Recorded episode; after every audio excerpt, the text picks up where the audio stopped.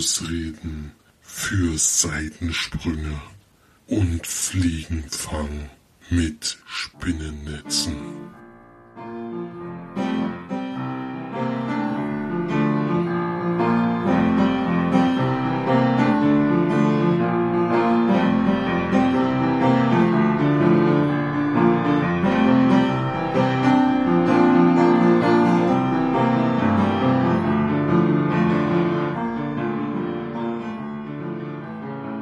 Hallo und herzlich willkommen zur neuesten Sendung von uns Leinwandperlen. Hier sind für euch diesmal der Florian. Servus. Und ich bin der Felix und es ist wie letzte Woche, also keine Angst, wir werden auch noch jemand anders zu hören bekommen, denn wir müssen es wieder aufteilen, aus zeitlichen Gründen. March die March ist die March halt auf dem Konzert, das kann man ruhig sagen. Die ist halt auf einem Konzert, was wirklich äh, einer ihrer Lieblingsbands, deswegen Vielleicht kann sie da morgen so, äh, dann sogar davon berichten. Und dann gucken wir mal, dann werden wir morgen den zweiten Teil aufnehmen. Dann geht's wahrscheinlich Dienstag mal wieder online, weil das werde ich dann morgen nicht mehr schaffen. Aber die Leute, die es hören wollen, die können ja noch einen Tag länger warten und das verzeihen, weil die wollen natürlich auch wissen, was March gesehen hat. Aber wir kommen erstmal zu dem Film, die wir gesehen haben. Aber zuallererst natürlich wie immer die Filmstarts der Woche, diesmal vom 20.07. Da haben wir den größten Start, jedenfalls von den Kinos, wo er läuft. Ich bin sehr gespannt, ob der in Deutschland irgendwie Anklang finden wird. Es geht um Valerian, die Stadt der tausend Planeten. Ist nämlich ein Kult Science Fiction Comic aus Frankreich um ein Agentenpaar, das durch Zeit und Raum reist, um die Zukunft vor einer dunklen Bedrohung zu bewahren. Ist von Luc Besson, der nur Leon Devrovi schon gemacht hat, und Lucy und all solche schöne Filme, die uns alle gut gefallen haben. Das fünfte Element ist ja auch von ihm, geht aus, sieht auch so ein bisschen so aus. Er hat das sehr, sehr lange drum gekämpft, dass er diesen Film machen darf. Hab da schon ein bisschen was dazu gehört und gelesen. Und der hat auch, ist auch der teuerste Film, der in Frankreich produziert wurde aller Zeiten. Äh, leider hat mich der Trailer bis jetzt noch nicht so wahnsinnig angesprochen. Das sind ja auch, sind ja auch nur amerikanische Schauspieler. Ich denke mal schon, dass auch Hollywood Geld mit reingeflossen ist, vermute ich zumindest mal. Gehe ich jetzt auch mal davon aus, aber wir hoffen mal, es soll ja vielleicht auch mal wieder so eine Reihe werden. Aus mehreren Filmen. Ich hoffe mal, dass das jetzt kein richtiger Flop wird, weil der da ist schon sehr, sehr viel Geld mit drinne. Ja, mal gucken. Bin gespannt. Also ich, ich habe von dem Comic noch nichts gehört, noch nie. Ich weiß nicht, ob der in Deutschland irgendwie bekannt ist. Ja, mal sehen. Ich bin gespannt. Ich hätte schon Interesse. Ich weiß noch nicht, ob ich es im Kino gucke. Ist ja wieder in 3D mal, obwohl das sehr gutes 3D sein soll, wird jedenfalls von dem behauptet. Ich warte da auch erstmal auf die ersten Kritiken, die es da so gibt. Und als nächstes einmal bitte alles. Ein Coming-of-Age-Drama über die junge Illustratorin Easy, die lernen muss, sich in ihrem eigenen Leben zurechtzufinden, als sie die Uni verlässt.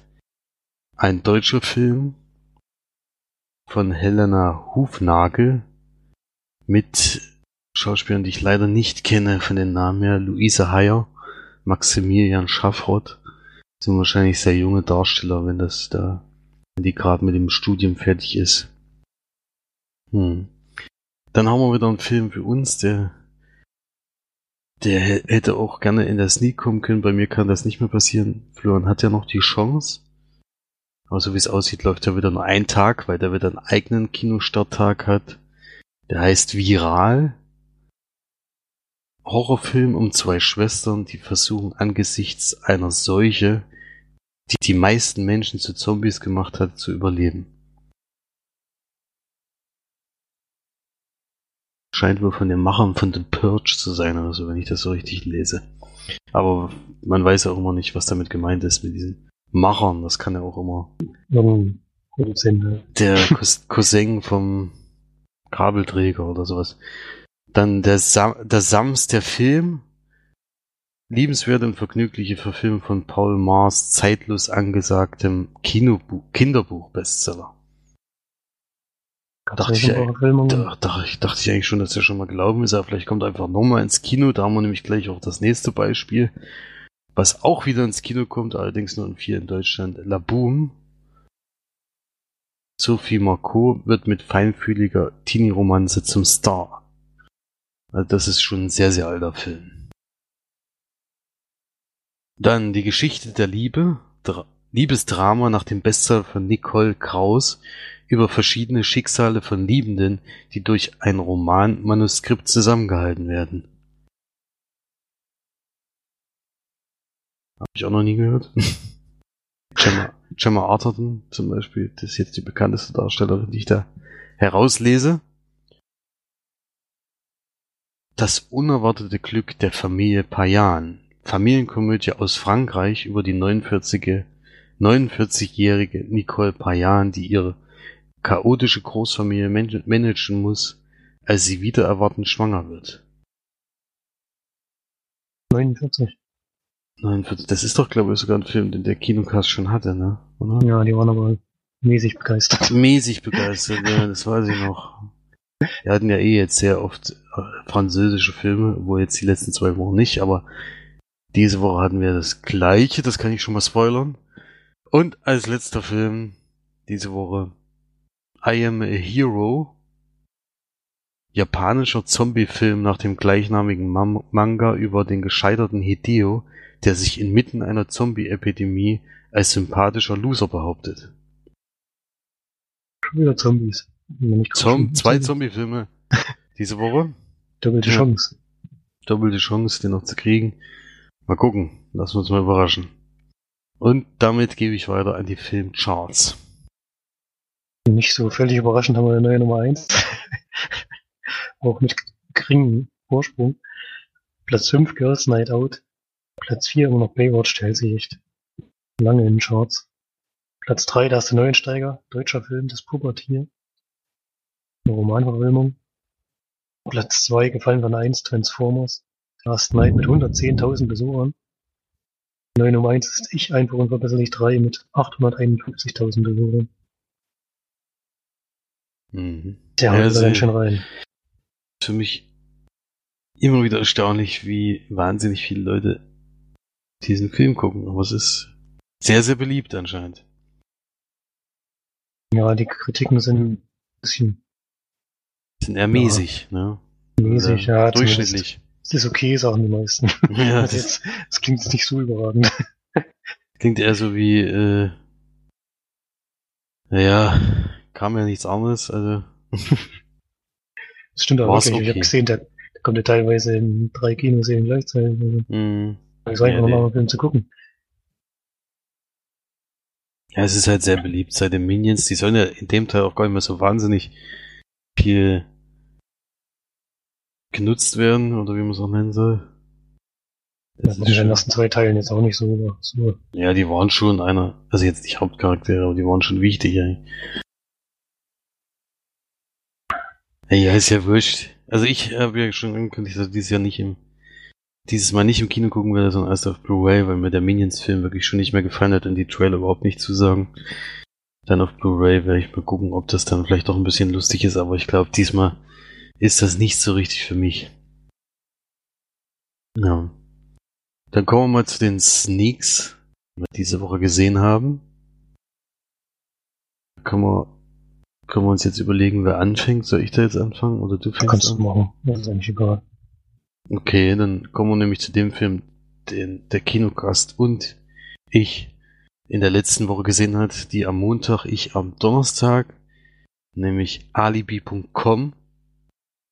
Auch wieder ein französischer Film von Philipp Lachau oder wie man, kann ich nicht sagen, wie man den ausspricht. Vielleicht lasse ich das lieber mit dem französischen Namen. Den habe ich zuletzt gesehen, auf jeden Fall. Ich habe den nämlich vor einem halben Jahr auch schon mal das nie gehabt. Mit dem Film Ab in den Dschungel. Den ja der anscheinend auch schon von ihm war. Und hier bringt er jetzt wieder so eine Komödie raus. Diesmal geht es um eine Firma, die äh, Alibis verkauft für Leute, die ja entweder naja, am Anfang wird es in Kurzform gezeigt, so dass es eben welche sind, die lieber zum Fußball gehen würden als zum Familienessen zu Hause. Oder die äh, gab's noch? Die halt lieber, ach so, die den Millionengewinn nicht mit der äh, Ehefrau teilen möchten und deswegen das alles verheimlichen über diese Firma. Aber hauptsächlich geht's natürlich darum, ein Alibi zu finden für einen Seitensprung. Und da kommt jetzt ein Mann ins zu denen, der sich der vorstellig wird, der erstmal behauptet, dass erstmal sein Kumpel eigentlich gemeint ist und nicht er. Und nach kurzer Zeit ist aber klar, er meint sich eigentlich die ganze Zeit selbst und er würde gerne, äh, anstatt den Hochzeitstag mit seiner Frau zu feiern, würde er lieber angeben, dass er eben irgendwas anderes macht und dort eben eine Frau treffen, in einem Hotel eine deutlich jüngere Frau, die er halt sehr attraktiv findet und dann, ja, man kann sich ja vorstellen, was er dann damit vor, mit der Dame vorhat. Und gleichzeitig lernt dann dieser Chef von der Firma, der sich noch nie verliebt hat, weil er äh, ja schon seine Eltern haben sich sehr früh getrennt und haben sich auch immer gehasst, weil sie sich eben untereinander erwischt, also die Frau hat den Mann erwischt und seitdem war eben nur noch Hass in der Familie. Deswegen hat er sich auch überlegt, ich mache so eine Firma auf, um das dann wenigstens so zu vertuschen, dass es keiner mitkriegt. Ja. Das war eigentlich die ursprüngliche Idee. Und der lernt eine neue Frau kennen, die er sich sofort verliebt. Komischerweise. Das hat er ja bis dahin noch nicht gemacht. Und als er dann zum ersten Mal zu den Eltern nach Hause kommt, ist natürlich der Mann, der vorstellig geworden ist, um mit einer jüngeren Frau äh, ein Wochenende zu verbringen, anstatt den Hochzeitstag zu feiern, ist natürlich der Vater der Dame, die er gerade kennengelernt hat. Und der lernt er eben dann die ganze Familie kennen und will dann das Ganze abbrechen, aber der Vater möchte das nicht. Äh, er hat auch leider die Dame angelogen äh, mit seinem Job, weil sie sehr großen Wert darauf auf Ehrlichkeit legt und sagt, äh, nichts Schlimmeres als sowas wie Fremdgehen oder sich anlügen. Da konnte er natürlich nicht sagen, ja, ich mache genau das mit meiner Firma. Und hat sich als Steward ausgegeben und damit kann man dann natürlich erpressen, sodass er das dann trotzdem machen muss. Und dann kommt es natürlich bei dieser ganzen Aktion zu riesengroßen Problemchen. Kann man sich ja vorstellen. Und das gilt es dann zu lösen und zu hoffen, dass es nicht auffliegt, die ganze Geschichte. Das ja. war überragend. Klingt, das war wesentlich lustig. In der Geschichte her klingt das nicht so Bombe. Klingt äh, nicht so Bombe und ich habe von Erik eine Nachricht bekommen, schon davor, dass die Tränen gelacht haben in diesem Film, weil das so wahnsinnig witzig ist. Das kann ich leider nicht bestätigen. äh, also gut, wir sind ja bei Comedy-Sachen sind wir sowieso immer sehr unterschiedlich zu den Sachen, die, die im Kinocast gefallen. Das bei Comedy ist immer, eh immer schwer zu begeistern. Bei dem Film hat das äh, an manchen Stellen trotzdem geklappt, zu denen komme ich gleich, aber ich will erstmal die Kritikpunkte sagen. Denn die Geschichte ist wirklich sehr, sehr äh, durchschnittlich und wirklich langweilig und alles total vorhersehbar und vor allem das Ende schon wieder so ein bisschen, naja, ich weiß nicht, ist immer alles so einfach bei den Franzosen, das geht immer ruckzuck. Ist immer alles, alles wieder gut. Ja.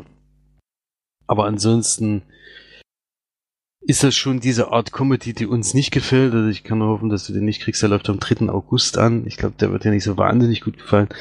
Kino wurde zwar relativ viel gelacht, aber ich denke, das sind nicht so Dinge, über die wir so lachen. Es geht vor allen Dingen um Humor, äh, ja, so Peinlichkeiten, in die man halt reingerät. Wenn natürlich die Tochter und die Eltern irgendwo unterwegs sind, kann man auch sich ungefähr vorstellen, was passieren könnte. Und dann gibt's halt noch solche Sachen wie, ach, man erwischt jemanden bei, äh, bei peinlichen Sachen oder es gibt dann eben auch wieder männliche Geschlechtsteile, die, äh, die leider in, äh, ja, beschädigt werden aus, auf, aus irgendwelchen Gründen. Das ist, war ja bei Ab in den Dschungel auch schon so. Die, die legen halt, also es ist, wie gesagt, derselbe Regisseur, derselbe Hauptdarsteller und die nehmen, der eine Nebendarsteller, wenn nicht sogar beide, das weiß ich jetzt gar nicht hundertprozentig, waren da auch schon dabei. Das ist schon sehr die Richtung. Und wenn man den Film lustig fand, dann wird man den, äh, wäre das auch ein, ein Film, den man da gucken kann. Ich fand aber den Ab in den Dschungel noch ein bisschen besser als den hier. Äh, da war mir die Comedy doch viel zu flach und viel zu sehr auf Peinlichkeiten und sowas ausgelegt. Das gucke ich mir immer nicht so gerne an. Aber trotzdem kein Totalausfall. Für mich jedenfalls. Es gibt nämlich sehr positive Punkte in diesem Film. Sie haben nämlich nicht nur Comedy aus den Elementen gemacht, sondern auch Comedy aus Film- und Videospiel äh, Anleihen, die sie gemacht haben. Also man hat sehr, sehr viel Videospiele und Filme wiedererkannt, die in den Filmen so ein bisschen über, äh, verarscht werden. Und das diesmal auf, äh, finde ich, ganz gute Art und Weise. Also so, dass ich auch lachen konnte. Äh, ja, also da, wenn man da ein bisschen aufpasst, wird man einige Filme wiedererkennen. Äh, also es ist eigentlich sehr auffällig, man kann es eigentlich gar nicht übersehen, aber das fand ich ganz gut gelöst und da musste ich auch ein paar Mal lachen. Und es gibt auch eine Szene, man darf wie gesagt diesen Trailer nicht gucken, weil da wird für mich die beste Szene schon verraten des, Fil äh, des Films. Also auf jeden Fall nicht vorher gucken, bitte. Denn es gibt dann so eine Nachtfahrt, ich sage jetzt einfach nochmal Nachtfahrt. Da hat wirklich das ganze Kino sehr laut gelacht und ich auch. Warum wird dann derjenige, der den Film sieht, garantiert merken. Ja. Ansonsten leider eher unterdurchschnittlich dieser Humor, der dann doch äh, da zum Vorschein kam und Tränen gelacht habe ich nicht. Ein paar Mal gelacht habe ich auch trotzdem und deswegen gebe ich vier von zehn Leinwandperlen. Na gut. Ich finde jetzt nicht noch einen Film, den ich unbedingt sehen muss, aber mal schauen, vielleicht kommt er morgen. Könnte Hm. passieren. Könnte passieren, ja. Ich hatte auch eine Komödie, allerdings aus deutschen Lande. Der kann nicht mehr kommen, denn ist, glaube ich, Der ist am Donnerstag. vertue, am Donnerstag angelaufen. Das ist, das ist richtig. Und der heißt auf der anderen Seite ist das Gras viel grüner. Ein Film von Pepe Danquart. Ich habe schon schon mal geguckt, ich kenne von seinen anderen Filmen noch nicht so viel. Er hat allerdings für einen Kurzfilm schon mal einen Oscar gewonnen. Ist allerdings schon sehr lange her, 93 war es, glaube ich. Den Kurzfilm würde ich natürlich gerne mal sehen, aber der wird vielleicht verfügbar sein, fürchte ich mal. Und der Film basiert auf einem Roman von Kerstin Gier, das, den Roman kenne ich aber auch nicht. Die Hauptrolle spielt Jessica Schwartz. Und ja, sie wird vorgestellt als so eine bisschen tollpatschige Person, die vor allem kann sie nicht richtig Auto fahren. Fährt am Anfang so ein Fahrrad zu Klump von so einem jungen, aufstrebenden Arzt.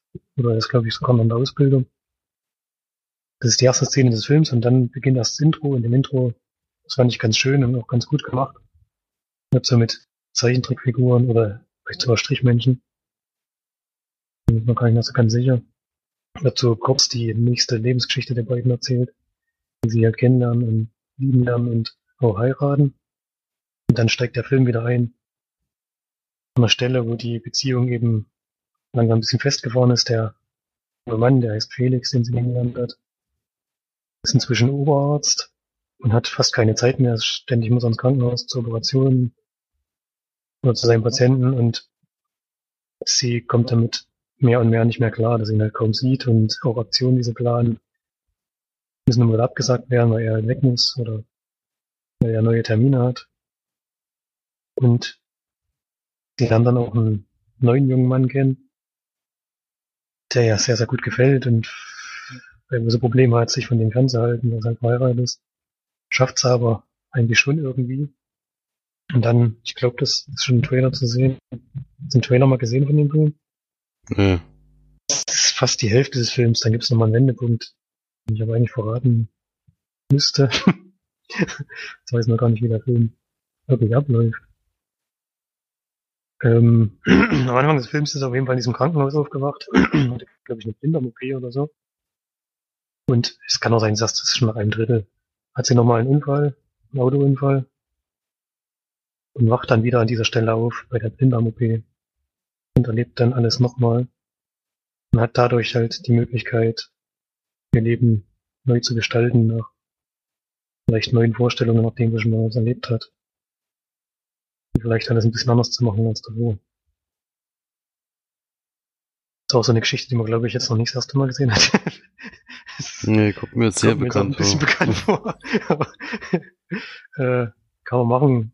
Es ist halt- steht halt jetzt Komödie. Ich fand's nicht sehr lustig, leider. Ähm, diese ganze, es kann kein Auto fahren, kommt ungefähr zehnmal in den Film vor. Das war beim zweiten Mal dann schon nicht mehr witzig. Vorwärtsgang, Rückwärtsgang verwechseln. Und ich kann nicht einparken und so. War jedes Mal ein anderes Auto dran. Das habe ich jetzt auch nicht das erste Mal gesehen in dem Film. Konnte ich da nicht mehr drüber lachen. Was ganz charmant ist, ist halt, wie sie das mit dieser zweiten Liebesgeschichte lösen. War schon ganz gut gemacht. Und ja, vielleicht eher ein Frauenfilm, denke ich mir, kann ich mir vorstellen. Für mich war es jetzt insgesamt nichts. Frauen können denen bestimmt eher was abgewinnen, weil sie halt hübsche junge Männer halt sich zu den jungen Männern entscheiden muss. Was ja vielleicht im Leben mal passieren kann. Ja. Aber wie gesagt, für mich war es nix und da drei, drei von zehn Leinwandperlen. Es ist halt auch, es gibt halt auch so Peinlichkeiten. Sie arbeiten in so einer kleinen Firma. Ich habe gar nicht gesagt, was die genau machen. Hat halt zwei Freundinnen, beziehungsweise Arbeitskollegen dort und die eine ist halt so eine Hippie-Tante. Gerade aus einem komischen Typen kennengelernt der hat gespielt von Oliver Koritka, aber der hat nur so eine ganz kleine Nebenrolle. Und bloß zwei, drei Mal im Film. Und der ist halt auch ziemlich komisch drauf und gibt da noch so ein paar Verwicklungen, sie halt mit dem zusammen ist und das stimmt aber auch einiges nicht in der Beziehung. Als noch eine Freundin, die einen sehr jungen Kerl kennenlernt und mit dem äh, Kinder kriegen will, dann klappt das nicht so richtig aus bestimmten Gründen und dann kann sie da halt, also sozusagen, der geboren wird, wenn man das so nennen will, kann sie da halt auch noch ein bisschen was deichseln. Ja. Alles nicht so meins, die ganzen Nebengeschichten. Das ist auch nicht so überragend. Aber gut. Und das war es okay, aber ich würde jetzt nicht weiterempfehlen. Hm, ich habe schon den Titel gelesen, hatte eigentlich schon keinen Bock mehr. Da. Jetzt, wo ich es Titel. gehört habe, jetzt wo ich es gehört habe, äh, hat sich das auch noch bestätigt, ja. Das ist ja wirklich eine einzigartige Geschichte, die es noch nie vorher gegeben hat, ja. Ja, vor allem eine Romanvorlage, da hat ja die Autorin unbedingt den neuesten Stoff ausgesucht. Ich meine, ich habe das Buch nicht gelesen, vielleicht ist es, vielleicht ist es besser, das kann man nicht ausschließen. Ja. Meistens sind ja Bücher doch besser als die Verfilmungen. Das stimmt. Gute Überleitung kann ich da gleich machen. Zum nächsten Film oder wolltest du noch was Nö. zu dem Film sagen? Es gibt nämlich so eine Art Buchvorlage für den Film, den, der jetzt noch kommt, aber Buch kann man das nicht unbedingt nennen, sondern lieber Comic, denn ich habe den Film Spider-Man Homecoming gesehen, der am Donnerstag ja erst in Deutschland angelaufen ist. Also mal was ganz Aktuelles. Ich war auch direkt am Donnerstag drinne, weil das zeitlich einfach gut gepasst hat mit der Sneak zusammen. Ich dachte, na, dann gucke ich halt beides. Und Und in 3D. und in 3D sogar. Geht ja leider nicht anders am Anfang, aber irgendwie hatte ich dann doch ein bisschen Lust auf den Film. Und nur gedacht, na, wenn das so gut zusammenpasst, gucke ich mir auch beide an. Und es ist ja die Rückkehr von Spider-Man in die Marvel Studios, wird allerdings weiterhin von Sony produziert. Ich dachte mal, Disney ist da jetzt, äh, steht da jetzt am Anfang da und äh, Sony noch als Zweitfirma. Ich weiß ja, dass die daran auch noch mitverdienen werden, aber es wird eigentlich nur Sony Pictures eingeblendet. Und äh, also eigentlich genauso wie vor bei Amazing Spider-Man, deswegen ist das schon ein bisschen irritierend, aber so ist das eben manchmal. Und wir haben jetzt einen jungen Peter Parker, der wirklich sehr jung aussieht, also wohl passend zu den Originalcomics, denn Peter Parker ist ja eigentlich ein Highschool-Schüler. Das konnte man bei Tobey Maguire und Andrew Garfield jetzt nicht mehr unbedingt so sagen. Bei ihm finde ich passt das aber ganz gut. Und er spielt auch in der Altersklasse. Es geht vor allem darum, dass er zwar Spider-Man ist und er ist es auch aus irgendwelchen Gründen, die in dem Film in einem Satz zusammengefasst werden. Also es gibt keine Origin-Geschichte, wo ein Junge nochmal von einer Spinne gebissen wird. Das haben wir jetzt auch schon zweimal gesehen. Sondern es geht einfach direkt los. Und er hat halt schon so eine Art Coming of Age die ganze Zeit. Wegen Frauen, äh, junge Mädchen kennenlernen und ja, solche Geschichten. Das kommt da alles drin vor. Es spielt schon auch in der Altersklasse, würde ich sagen. Aber worum geht's eigentlich? Es ist Der erste Teil, also es spielt anfanglich zwischen Avengers und Avengers Age of Ultron, aber es springt dann am Ende doch nach Age of Ultron. Also da hast du irgendwie eine falsche Information gehabt, dass das davor spielt. Habe ich das gesagt? Das hat du letzte Woche gesagt, ja. Ich habe nur gesagt, dass er schon mal irgendwie aufgetreten ist und dass der jetzt zurückkommt. Irgendwie. Er ist ja aufgetreten im letzten Captain America Film, das habe ich ja schon erzählt gehabt, aber ja gut, vielleicht habe ich Ja. jetzt auch falsch in Erinnerung. Auf jeden Fall ist er da aufgetreten und das kommt dann auch äh, sehr lustig zum Einsatz, aber dafür, dazu komme ich gleich, denn es geht erstmal in dem Film darum, bevor überhaupt Titel und äh, Marvel Studios und alles eingeblendet wird, ist es wichtig, wer der Bösewicht ist und warum er der Bösewicht ist. Und das ist in dem Fall Michael Keaton. Also Michael Keaton spielt Adrian Thomas oder The Vulture. Das ist ein neuer Endgegner, kann man sagen, denn äh, es ist jetzt zum Glück nicht der grüne Kobold oder sowas, was wir alles ja schon gesehen haben, sondern es ist wirklich komplett neuer.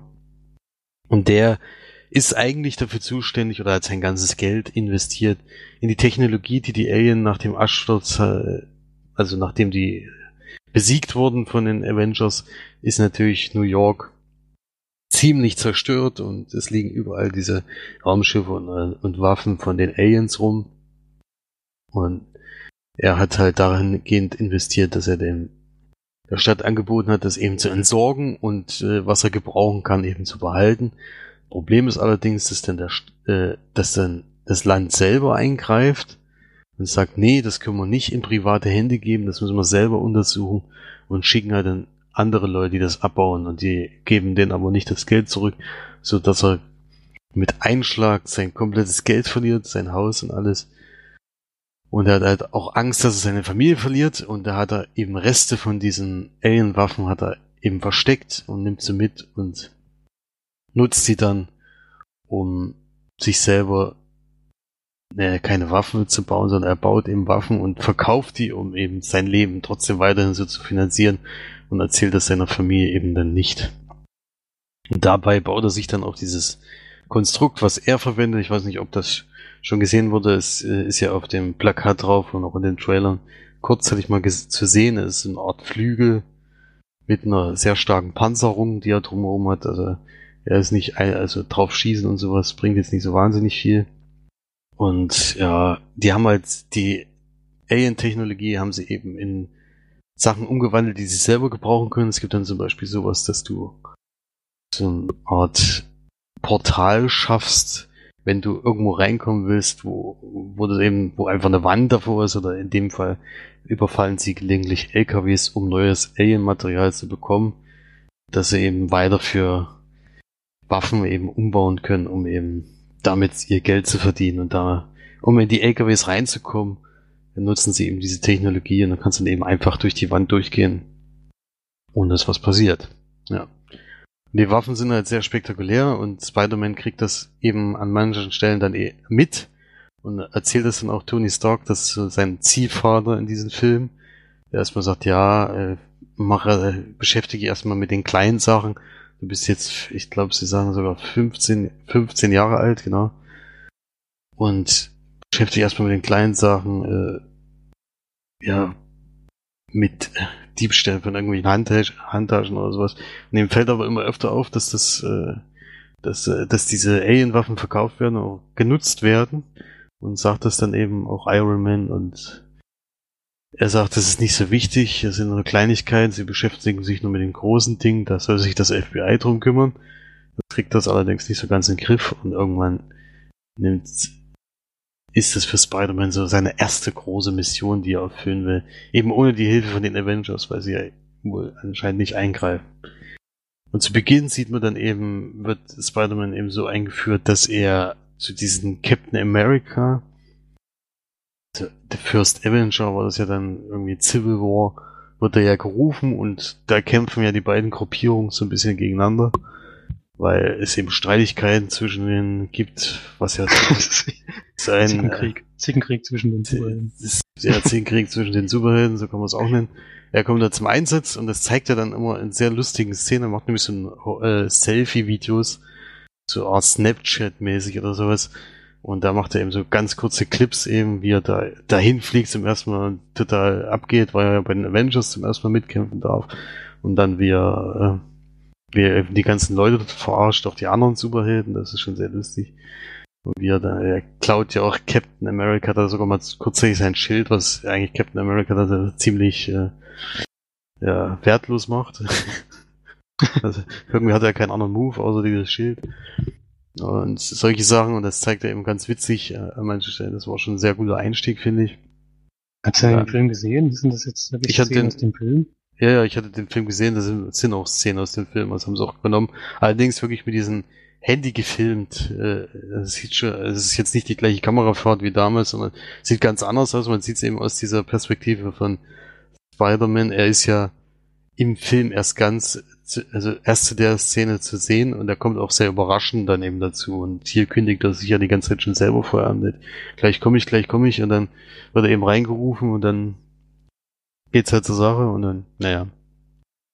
Wenn man den anderen Film nicht gesehen hat, dann äh, reich, äh, diese Home-Videos kann man trotzdem, denke ich mal, verstehen, wie die gemeint sind.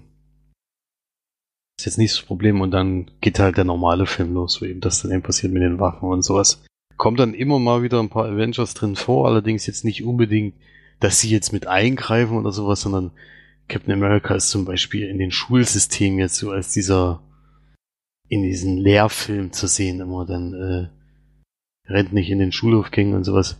Da ist, ist halt der Charakter, was ich dann auch ein bisschen lächerlich fand, aber na egal. Hm.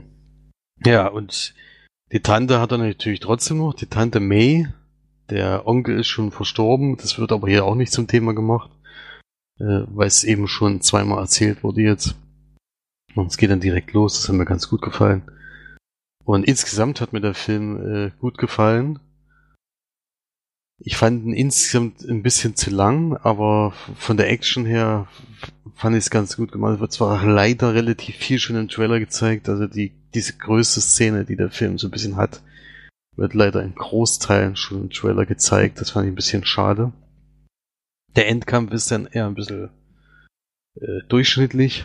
Diese eine Szene war da schon die herausragende, würde ich sagen. Aber ansonsten hatte ich trotzdem viel Spaß. Es ist wirklich für das jüngere Publikum angelegt. Es ist äh, sehr witzig eben in, ja, wenn man so in dem Bereich vielleicht gerade in dem Alter gerade ist, also so von 12 bis 18 Jahren, da in dem Bereich habe ich ja damals früher auch Spider-Man 1 geguckt und da hat er mich ja sehr begeistert, wenn ich den jetzt zum Beispiel gucke, Spider-Man 1 bis 3, sind es echt durchschnittliche Filme nur, so ehrlich zu gehen. Ja, die sind auch nicht gut damals, denke ich mal. Die sind noch nicht gut gealtert und da finde ich den jetzt schon deutlich besser, finde ich. Also wie gesagt, der Hauptcharakter passt ganz gut. Er hat gute Sprüche, es wird nicht so sehr übertrieben. Ich dachte erst, weil er dann doch schon relativ viel rausfeuert bei Civil War, dass das jetzt hier im ganzen Film so ist. Das äh, ist aber, finde ich, in guten Abständen und er ist eben, er strahlt zwar als Spider-Man sehr großes Selbstvertrauen aus, aber als Peter Parker genau das Gegenteil. Und das fand ich auch ganz gut. Also etwas jüngeres Publikum, aber die Action war gut, die Musik finde ich gut. Bei Spider-Man ist auch sehr ähnlich zu den anderen Filmen zum Glück, weil die war allgemein schon immer gut. Und Kritik, wie gesagt, das war ein bisschen zu lang, finde ich. Zwischendurch mal so ein bisschen die Luft raus und äh, der schwierigste Fall halt wie immer bei Marvel-Filmen in letzter Zeit, das habe ich ja schon öfters mal als Kritikpunkt verwendet, der Bösewicht ist halt relativ farblos und äh, erfüllt irgendwie nicht die, die, die Charakterpunkte eines, eines Bösewichten. Also er hinterlässt keinen Eindruck bei jemanden, sondern er ist einfach nur da. Die Beweggründe, warum er das macht, sind jetzt auch nicht so besonders spektakulär. Ich meine, es ist jetzt niemand, ist jetzt nicht seine Familie ausgelöscht worden oder er ist jetzt nicht irgendwo gefoltert worden oder sowas, sondern er hat einfach nur einen Auftrag verloren, weil das Land eingreift und sofort ist er eben der Oberbösewicht, das ist, war für mich nicht so richtig nachvollziehbar oder nicht so, ja, hat nicht so die Wirkung wie bei einem Joker bei Batman oder sowas, der einfach nur von Grund auf böse ist und äh, das auch mit aller Deutlichkeit zeigt, dass das schafft Michael Keaton leider überhaupt nicht. Aber ansonsten, wie gesagt, ich habe viel gelacht, äh, viele tolle Action-Szenen. Ich mag Spider-Man allerdings auch. Ich mochte schon damals, wie gesagt, der, von dem ersten Teil war ich damals total weggeflasht. Zwischen, wie gesagt, nicht mehr so toll. Amazing Spider-Man hat mir allerdings auch wieder sehr gut gefallen. Ich fand auch Andrew, Andrew Garfield in der Rolle ganz gut. Da gab es ja auch viele, die, die sehr viel Kritik dran geübt haben. Aber jetzt der Tom Holland macht das auch gut und würde mir da auf jeden Fall auch Fortsetzungen angucken. Und das Ende vor allen Dingen hat mir sehr gut gefallen. Das muss man noch dazu sagen. Das hat auf jeden Fall noch einen Punkt mehr gegeben, wie dieser Film ausgeht. Ich werde es natürlich nicht sagen. Warum? Ja, ansonsten hat man die üblichen Sachen, wie immer beim Marvel-Film. Man soll den Abspann abwarten. Ich werde nicht spoilern, äh, ob sich das lohnt oder nicht. Aber es wird auf jeden Fall noch was kommen. Und ansonsten, ja, ein positives Erlebnis. Ich fand 3D diesmal äh, außergewöhnlich gut. Also außergewöhnlich gut heißt, äh, es kommt drin vor. Bei Spider-Man kann man da ein bisschen was machen. Spider-Man kann man das sehr gut nutzen. Ich fand das ja schon bei Amazing Spider-Man mit dieser Ego-Shooter-Sicht sozusagen, in der Spider-Man da durch die Stadt fliegt. Das sah schon spektakulär aus. Das wird hier nur einmal ganz kurz genutzt, aber ich finde, dass es trotzdem diesmal im ganzen Film auch deutlich zu sehen war, dass sie im 3D ist. Und es wird dann bei mehreren Sequenzen auch sehr gut genutzt, finde ich. Aber herausragend oder Mehrwert bietet sich dafür trotzdem noch nicht für mich. Also diese Geld hätte ich trotzdem gerne gespart, weil das ist jetzt nicht unbedingt was, was ich bei einer 2D-Version jetzt vermisst hätte. Aber wenigstens habe ich mal wieder einen 3D-Effekt gesehen. Da bin ich ja schon glücklich. Und gebe da 7 von 10 Leinwandperlen. Hm. Eigentlich wollte ich ja nicht gucken, aber so ein bisschen Interesse geweckt zumindest. Ja, wie gesagt, im Kino ist der auch sehr spektakulär. Also ich weiß nicht, ob der zu Hause dann aussieht, ist keine Ahnung. Aber mir hat er schon, mir hat schon besser gefallen. Also wieder so eine positive Überraschung der, von einem der letzten äh, Superheldenfilme. Die werden irgendwie, ist halt auch ein bisschen anders, weil eben in dem jüngeren Sachen spielt nicht so ernst genommen, ist halt viel lustig und kommen nicht hunderttausend andere Superhelden drin vor, die dann noch die dann noch mit eingreifen. Ich meine, The First Avenger damals, das war eigentlich Avengers 3, nur eben das. Äh, Im Endeffekt war da war der Captain America noch nicht mal so richtig die Hauptrolle. Das war so total irritierend. Und hier ist klar, der Spider-Man ist einfach der Hauptcharakter und der ist der wichtigste Punkt in dem Film. Das, das merkt man auch. Dann wird mal thematisiert, warum die Avengers nicht eingreifen. Ich weiß aber nicht so genau, nach was die. Ja, er ist mal, mal greifen sie ein, mal greifen sie nicht ein. ja, es ist, ist irgendwie, die sind für größere Sachen bestimmt, Sachen zu nehmen. Also der Bösewicht ist nicht böse genug. Na, Im Endeffekt. Kann ich, kann ich genug kaputt machen. Ja, nee, weiß ich nicht, ob das. Also. Ja, diese ersten Gründe, die haben halt erstmal so ein paar kleine Waffen verkauft und die äh, irgendwelche Gangstergruppen nutzen das eben, um irgendwelche Sachen auszurauben da sind halt so Kleinigkeiten und die Polizei ist da eben die ganze Zeit schon involviert. Und da sagen sie dann, naja, wegen sowas kommen wir jetzt nicht unbedingt, das ist jetzt nicht das, was. Äh, und er soll sich eigentlich auch die ganze Zeit aushalten, ne? Macht's natürlich irgendwann nicht mehr. Ja. Aber egal. Trotzdem eine kleine Empfehlung auf jeden Fall für Leute, die sowieso Comic-Verfilmung mögen und die Spider-Man vor allem mögen. Also für mich immer noch der Charakter, den ich am liebsten sehe aus diesen ganzen Universen da. Äh, Finde ich das auf jeden Fall eine gelungene gelungene Verfilmung. Ja. Naja. Das dann zu den Kinofilmen diese Woche. Mehr haben wir dann nicht äh, gesehen, reicht ja auch erstmal. Mit zwei Sneaks und einem Kinofilm. Ich weiß nicht, ob das nächste Woche anders wird. Da kommt ja jetzt nichts ins Kino, wo ich jetzt unbedingt reingehen muss, aber vielleicht gucke ich mal was anderes, wenn es klappt. Ich werde sehen. Und wir gehen weiter auf die die normalen Filme, also Blu-ray und Streams. Und da hast du ja einen gesehen.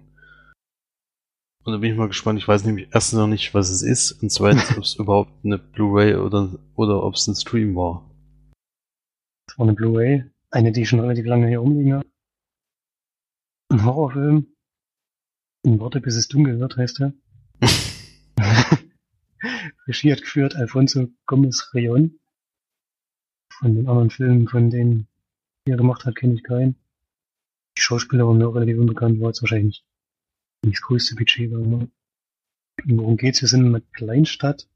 Texarkana heißt die, liegt direkt zwischen Texas und Arkansas, denke ich mal. Ein bisschen Futur. Genau auf, genau auf der Grenze sozusagen. Oder vielleicht liegt sogar ein Teil auf der einen, ein Teil im anderen Gebiet. Dadurch gibt's dann auch später mal so ein bisschen Kompetenzgerangel zwischen den Polizisten. Und es ist so, dass in der Stadt sogar eine wahre Begebenheit gab es früher mal einen Mörder, der Serienkiller acht Menschen umgebracht hat. Und dazu gab es in den 70ern einen Film. Das ist schon in den 40er Jahren, glaube ich. In den 70ern gab es einen Film und dieser Film wird auch hier aufgeführt. Nämlich wird er in dieser kleinen Stadt immer zu Halloween, glaube ich, als Open-Air-Kino gezeigt. Und das passiert auch am Anfang dieses Films. Und die ganzen jungen Leute schauen sich natürlich jedes Jahr gerne an. Und zwei von zwei davon beschließen aber, sich da abzusetzen und fahren in den Wald und wollen da ein bisschen wahrscheinlich freie Liebe machen, keine Ahnung. Das klappt auch nicht so richtig, denn der Mörder kommt auch wieder auf, schnappt sich den jungen Mann von den beiden und bringt ihn um. Und die andere Dame jagt er durch den Wald und sagt ihr dann, die man sie geschnappt hat, sie soll glaube, die alte Geschichte wieder aufleben lassen oder so. Die öffentlich machen. Ich weiß gar nicht mehr genau, wie er sich da ausgedrückt hatte. Und sie macht das aber nicht, sondern sie geht zur Polizei und natürlich, denn die Leiche wird auch gefunden und erzählt dort die Geschichte und bekommt dort aber gesagt, sie sollen erstmal keine Presse informieren und nur Panik in dieser kleinen Stadt auslösen. Problem ist aber, dass der Mord dann natürlich nach dem ersten Mord nicht aufhört, sondern weitermacht, so ein, so ein Soldaten, der gerade zurückkommt und seine Freundin umbringt und dann da würde ich jetzt schon mal aufhören, dann gibt's natürlich noch ein paar mehr Dinge, die passieren, ein paar mehr Morde. Aber die will ich gar nicht alle im Einzelnen erzählen. Und es läuft halt darauf hinaus, dass alles irgendwie mit dieser uralten ersten Geschichte was zu tun hat. Ja, und ich habe die Extras geguckt, da wurde die ganze Zeit erzählt, das ist ein sehr unangenehmer, sehr Mm, also so ein Horror-Thriller, der Sachen anders macht, das kann ich, kann ich eigentlich nicht bestätigen. ich fand sehr, ich fand sehr konventionell. Also, passiert eigentlich nichts, was man nicht schon irgendwo mal gesehen hat. Irgendwelche Frauen rennen in den Wald und kommen nicht wieder raus und so. Und, äh, Sex haben ist auch immer sehr gefährlich. es kann sein, dass man, dieses, dass man das dann nicht überlebt oder so. War jetzt nicht, nicht so ganz neu. Von der Geschichte her, die Auflösung fand ich ganz gut. Mit dem Teil habe ich gerechnet, äh, mit dem anderen Teil nicht. Sagen wir mal so. Wollte aber nicht völlig nicht total überraschen.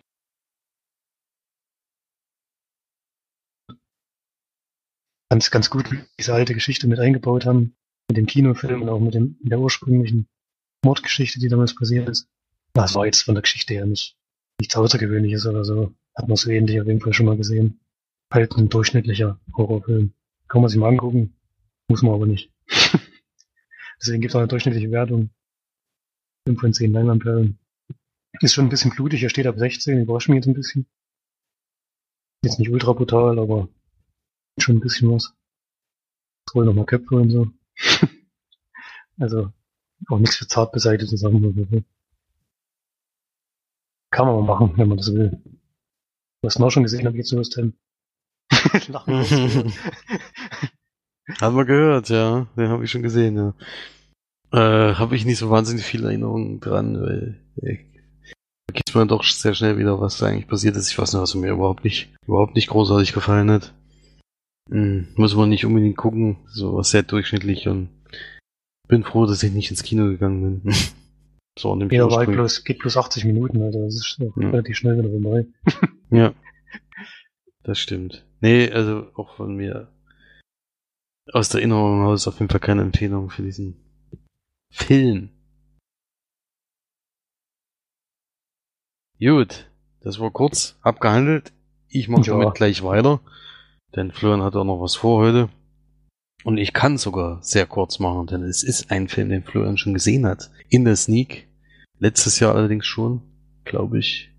Ich glaube, das war sogar noch im Jahr 2016, wo du das Sneak hattest, denn ich habe gesehen Sleepless. Eine tödliche Nacht mit Jamie Foxx und Michelle Monaghan, bekanntesten Gesichter in diesem Film. Und es ist ein Remake eines Amerika äh, Amerika äh, französischen Thrillers Sleepless Night Nacht der Vergeltung aus dem Jahr 2011. Ein Direct-to-DVD, glaube ich, in Deutschland. Oder vielleicht kam auch im Kino.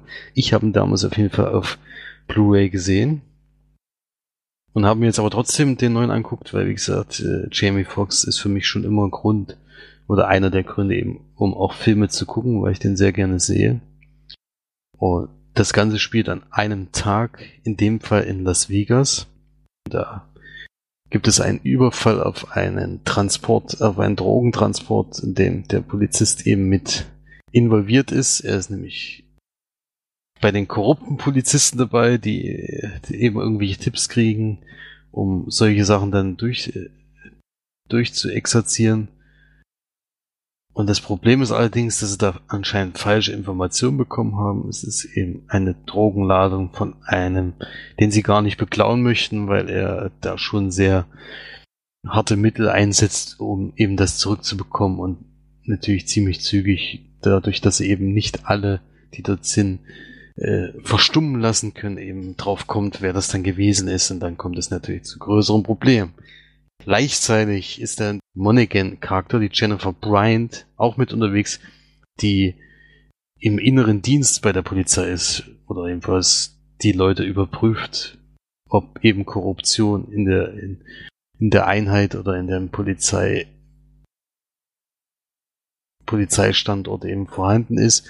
Und sie verdächtigt dann eben Leute und versucht die so ein bisschen ja zu verfolgen und er benimmt sich eben an einem Ort sehr auffällig und seitdem äh, hängt sie ihm so ein bisschen im Nacken und sie kommt dann eben auch zu diesem Casino, wo er dann diese Sachen übergeben muss, die kidnappen seinen Sohn und deswegen muss er die Drohung zurückgeben. Das macht er dann auch.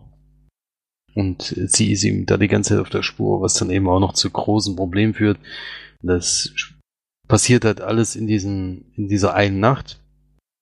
Und viel mehr möchte ich dazu gar nicht sagen, weil es passiert dann relativ viel. Es gibt zwar Twist in diesem Film. Ich meine, nicht nur, weil ich den Film damals schon gesehen habe, dass der, dass ich das schon wusste, sondern da es dieses Mal auch unfassbar auffällig war die ganze Zeit, was eben passieren wird. Also ich habe auch das mit einer jungen Dame geguckt, die den ersten Teil, also den ersten Teil des Original nicht gesehen hatte, die hat die ganze Zeit mit dem Kopf geschüttelt, weil es so dermaßen auffällig war, was jetzt als nächstes passieren wird und wie das Ganze abläuft. Das war überhaupt keine Überraschung in diesem Film. Es hat mich schon sehr enttäuscht. Ich bin eigentlich der Meinung, dass ich damals diesen Film aus Frankreich deutlich besser fand, weil ich eben das nicht alles wusste.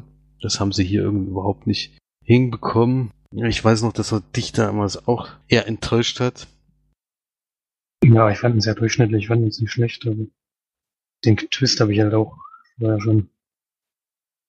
Es war halt ja, wirklich auffällig. Also mir, mir ich wusste es ja in dem Fall schon. Ich konnte, deswegen äh, war es, kann ich das jetzt nicht sagen, aber es war, wie gesagt, dann diesmal wirklich viel zu auffällig, auch wer dann was ist und das irgendwie habe ich immer gleich gedacht. Ich meine, an alles kann ich mich dann nach fünf Jahren auch nicht mehr oder nach sechs Jahren auch nicht mehr erinnern. Ich weiß noch ungefähr, wie es ausgegangen ist, aber diesmal ist dann ein alles irgendwie die ganze Zeit immer ins Gesicht gesprungen, was so passieren müsste eigentlich. Und das ist leider auch genauso eingetreten. Deswegen bin ich da eher enttäuscht und finde das dann eher einen durchschnittlichen Actionfilm, sogar ein bisschen unterdurchschnittlich. Würde dann nur vier von zehn Leinwandperlen geben. Jamie Foxx würde ganz cool. Gibt auch ein paar coole Sequenzen. Aber insgesamt keine Empfehlung von mir für diesen Film. Mhm. Okay, also wenn, wie gesagt, guckt mal den Film von 2011.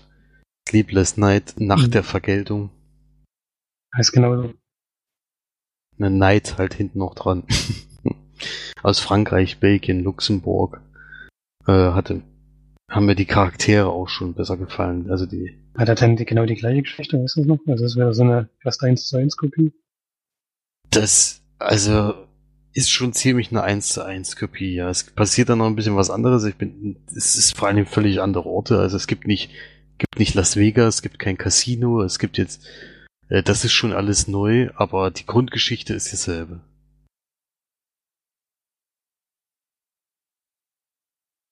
Ja. Mhm.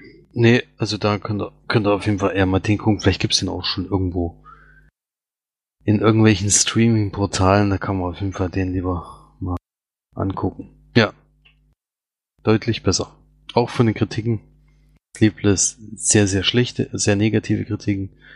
Und bei Sleepless Night sind 96% positive Kritiken. Klingt schon ein bisschen anders. Mhm. Naja, jetzt müssen wir noch einen Blick drauf werfen, aber man kennt natürlich jetzt die Geschichte schon. Ich hoffe, wir sind ja trotzdem noch. Ich denke schon, dass es sich trotzdem mal lohnt, da reinzugucken. Vor allem, wenn es dann, wie gesagt, im Stream gibt, wenn man kein Geld dafür ausgeben muss, großartig. Kann man da nicht viel falsch machen. Ja. Nee, sollst du mal gucken, wenn's, wenn's den gibt. Ja, das war's dann zu dem Film von uns aus. Es wird ja noch einen zweiten Teil geben. Da werde ich dann auch noch einen anderen Film besprechen können. Damit nicht March ganz alleine spricht, den lasse ich jetzt mal weg. Und komme dann erstmal zu den Kommentaren, die es diese Woche gegeben hat. Da gab es ja, glaube ich, Ja, ein, einen von der Steff. Einen Hammer, ja, sie hatte auch in das Sneak Baby Toy. Und es ist nicht so ganz ihr Genre.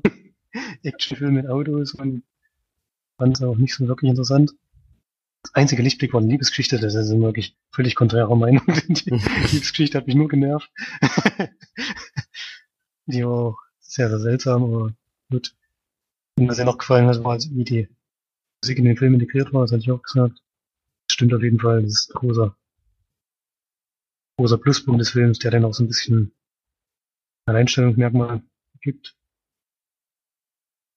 Und der Schluss hat sich an Free Fire erinnert, das ist wirklich so, der Film ist anfangs sehr lustig und am Ende ist er wirklich auch teilweise sehr brutal. War schon, der ist so ein bisschen zweigeteilt.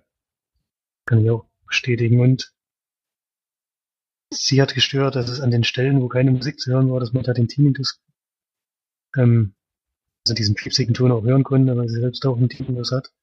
Seit langer Zeit schon. Und dann stört sie ein anderer Ton, der in einer anderen Tonlage ist, halt sehr, sehr extrem. Kann ich natürlich nicht nachempfinden, weil ich sowas möglicherweise nicht habe. Das kann ich mir schon vorstellen, dass das dann für eins sehr, sehr schwierig ist, sowas zu hören. Wenn man eh schon von sich selber kennt. Und es gibt trotzdem sechs von zehn Leinwandperlen.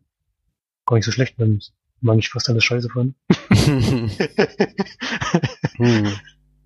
Ich habe gar nicht so viel Punkte gegeben, also siebeneinhalb, glaube ich. Schon ein ordentlicher Film. Ein Film, den ich auf jeden Fall noch sehen werde. Hm, Kommt Und ja, diese in Woche? Ja. Nee, in Nee, in zwei Wochen. Sonst hätte ich den ja vorhin genannt. Das stimmt, ja. Dann hätte ich den wahrscheinlich auch nächste Woche gleich gesehen. Also ich würde den auf jeden Fall unbedingt gucken. Denke ich, mir wird das sogar noch ein bisschen besser gefallen als euch beiden, weil das schon die Art von Film ist, die ich eigentlich am meisten mag. Aber ich lasse mich mal überraschen. Es kann ja auch sein, dass es dann doch etwas zu große Erwartungen habe an diesen Film. Ja. Okay, dann kann ich schon wieder weitergeben. Diesmal noch ein bisschen weiter in die Zukunft. Das letzte Mal waren es nur zwei Stunden. Diesmal ist es ein Tag.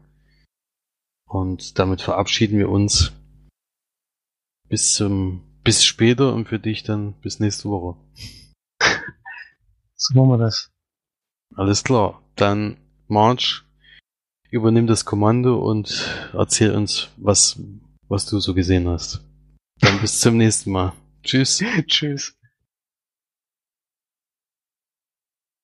Hallihallo, hier sind für euch Marge und Felix. In Grüße. der zweiten Hälfte, genau, in der zweiten Hälfte vom Podcast. Ähm, wir besprechen jetzt mal noch die Filme, die ich gesehen habe und einen, den Felix geschaut hat. Ihr habt ja schon ein bisschen in die erste Folge reingehört. Diesmal ähm, war leider relativ viel los bei uns in unterschiedlichen Zeiten am Wochenende, deswegen hat es leider nicht geklappt mit der gemeinsamen Aufnahme, aber so geht's ja auch. Wir hatten schon, Ja. schon erwähnt, dass du gestern bei einem Konzert warst und vielleicht mal kurz erzählst, wer es war und wie es war. Ach so, das kann ich natürlich nicht wissen, ich habe ja noch nicht reingehört. Ja. Genau, ich war gestern auf einem Konzert ähm, in, in Dublin. War quasi ein Festival bin da aber nur den einen Tag hin, um äh, Mumford und Sons zu sehen, live zu sehen. Das zweite Mal, dass ich sie live sehe, gesehen habe. Und ja, ich habe Felix schon ein bisschen darüber erzählt. Mir hat das Konzert sehr, sehr gut gefallen. Ich bin ein großer Fan von der Band. Und äh, ich finde die auch sehr, sehr angenehm auf Konzerten, weil sie eben wirklich auch mit dem Publikum reden und mit einbeziehen. Und ähm, war gestern leider nicht ganz so der Fall, weil das Publikum sehr, sehr jung war. Und äh, ich habe mich damit wirklich alt gefühlt. Also das Durchschnittsalter war bestimmt 18, 19. Und äh, dadurch waren die eben auch sehr, einerseits sehr betrunken, weil sie natürlich schon das ganze Wochenende getrunken haben und die Sonne extrem geschienen hat. Ja, in Irland scheint auch die Sonne. und äh, dadurch waren sie leider sehr, sehr laut, sehr, ja, rück, un, ja, rücksichtslos sozusagen. Ich wollte gerade unrücksichtsvoll sagen. auch geiles oh, Wort. Ja, waren auf jeden Fall alle sehr unrücksichtsvoll. Und ähm, naja, es war nicht, nicht äh, permanent so, es war teilweise wirklich bisschen anstrengend und äh, gerade auch am Start. Hat mich gewundert, weil sie, ich glaube, das zweite Lied war äh, Little Lion Man und da sind halt alle mega abgegangen. Ähm, und da war es halt, ich finde, für so eine so ein großes Lied sollte man sich mal ein bisschen Zeit lassen, damit halt auch so wirklich die Stimmung erstmal aufkommen kann. Und da war dann halt übelst die, die aufgeheizte Stimmung schon im Publikum, die allgemein sowieso schon gekocht hat. War ein bisschen, ja, ein bisschen zu viel für mich. Aber allgemein war es ein sehr, sehr, sehr, sehr schönes Konzert natürlich, weil ich die Band einfach sehr liebe. Und ich relativ weit vorne stand. ähm, und man dadurch, dadurch die Band auch sehen konnte. Ja, vielleicht allgemein zu dem Festival. Ähm, das fand, ich bin eh nicht so ein Festivalgänger. Und beziehungsweise ich war auch noch nie auf einem Festival, mich reizt das aber überhaupt gar nicht. Und äh, das Festival war halt wirklich mitten in einem Park. Es war eigentlich ein sehr schönes Ambiente. Es war auch alles sehr gut aufgebaut. Es war sehr, es ist was sehr gut alles auch organisatorisch aufgebaut und so weiter. Aber ähm, ich meine, haben so ein bisschen Probleme gehabt. Es wurden auch, ich glaube, am Freitag, am ersten Tag, waren, wurden so viele Menschen in diese, in diese Schlangen reingequetscht, dass wirklich teilweise ins Krankenhaus gefahren werden mussten, weil sie irgendwelche Zerquetschungen und so hatten, weil es sich gegenseitig, ja, teilweise einfach nicht rücksichtsvoll waren das, was ich ja schon gemeint habe. Ähm, aber so war das ein sehr schönes Gelände, aber völlig, völlig äh, dreckig und einfach überall lagen Essen und, und alles Mögliche. Das war wirklich, wirklich übertrieben. Also man ist quasi nicht auf Rasen gelaufen, man ist quasi auf Müll gelaufen. Das war schon sehr widerlich teilweise, aber kann man da als Organisator quasi machen, Organisator, Organisator. Organisator machen, also außer Müll ähm, einmal hinzustellen, die keiner benutzt oder die dann überquellen. Ähm, ja, also Festivals für mich wirklich gar nichts. Ist das alles zu. Ich gehe dann lieber auf ein Konzert und bezahle ich halt ein bisschen mehr, als wenn ich jetzt auf einem Festival mehrere sehen würde, mehrere Bands. Aber das finde ich einfach schöner und das allgemein auch ein besseres, nicht, besseres Gefühl, finde ich. Aber ja, alle, die äh, Mumford und Sons mögen, sollten definitiv mal auf ein Konzert gehen, weil das live eine ganz andere Nummer ist und die einfach auch wahnsinnig sympathisch sind und gar nicht abgehoben oder irgendwas. Und das Schöne ist, die machen ja auch mit einem, die haben ja in Johannesburg, ähm, haben ja äh, Konzert gehabt und da haben sie quasi eine Vorband gehabt, die sie dann auf ihre komplette Tour mitgenommen haben. So eine Band aus Johannesburg. Und die haben dann ja auch eine Platte rausgebracht mit denen, also nur so ein paar, paar Lieder drauf, wo sie ihre größeren Hits quasi nochmal ein bisschen auf Afrikanisch gemacht haben, auch mit dem Sänger Nabal heißt er, glaube ich, oder so. Und der war gestern auch wieder mit dabei mit seiner kleinen, mit seiner kleinen Band. Die sind dann für drei oder vier Lieder auch auf die Bühne gekommen und das Also, die haben die quasi nochmal sehr gepusht, die Band. The Very Best heißt die Band. Und äh, finde ich auch ganz, ganz toll, natürlich, dass sie sowas auch machen. Wirklich Unbekannte ähm, aus Johannesburg dann wirklich überall mit hinbringen. Hätten ja vielleicht gar nicht so wirklich die Möglichkeiten gehabt, das zu tun. Die haben auch als separat nochmal auf dem Konzert, äh, auf dem Festival gespielt, die Band. Und dann nochmal mit Mumford Sons zusammen. Ja, das als kleiner Exkurs. als kleiner großer Exkurs, aber jetzt, wir sind ja hier bei einem Film-Podcast und ich habe ähm, ein paar Filme geguckt. Ähm, den ersten habe ich äh, als erstes gesehen. Also das, ich mache jetzt quasi ähm, eine zeitliche Reihenfolge. Der Film heißt äh, Mountain Man, der ist von 2014. Eine Komödie. Habe ich auf Netflix gefunden. Wollte ich nämlich mit meinem Gastpapa, er hat gemeint, wir können einen Film zusammen gucken, aber bitte nur eine Komödie, weil er irgendwie nur so eine Stimmung dafür war. Haben wir den dann ausgesucht, weil wir den beide noch nicht kannten. Und ist interessant, klar. Der mitspielt, den einen kennt man vielleicht, ähm, Chase Crawford. Hat bei äh, na, Gossip Girl genau mitgespielt und bei diversen anderen, also bei What to Expect, What uh, When You Expect zum Beispiel, was ich auch schon besprochen hatte, der Liebhaber von Anna Kendrick und ja, man kennt ihn so ein bisschen vom Gesicht her auf jeden Fall. Der andere Hauptdarsteller ist Tyler Labine oder wie auch immer. Ähm, Regisseur Cameron Labine, also wahrscheinlich Labine, keine Ahnung, Bruder oder irgendwas vom Hauptdarsteller, vom zweiten Hauptdarsteller. Genau, Bruder von Tyler Labine. Also quasi ein bisschen Familienfilm geworden.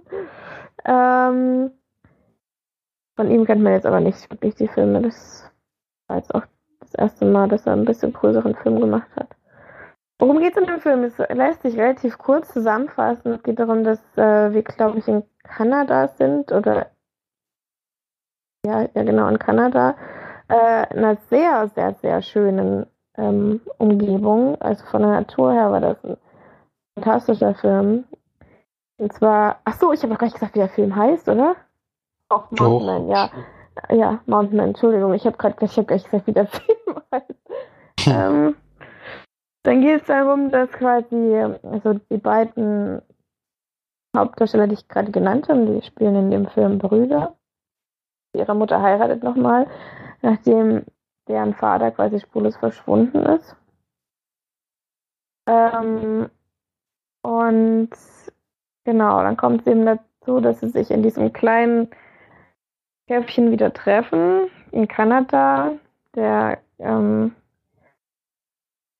Chase Crawford, ich vergesse immer zu seinen Namen, spielt quasi einen relativ erfolgreichen ähm, Arbeiter, der halt in New York ist, eine sehr, sehr attraktive Freundin hat und bla bla. Und der Tyler Levine quasi das Gegenteil, ist ein bisschen dicker, sieht nicht ganz so, ganz so gut aus, nicht so geschniegelt wie sein Bruder. hat aber allerdings auch eine Freundin. Und äh, ja, die treffen sich dann quasi wieder, sind halt sehr gegenteilig. Äh, ja, sehr unterschiedlich und ähm, auf der Hochzeit sagt dann quasi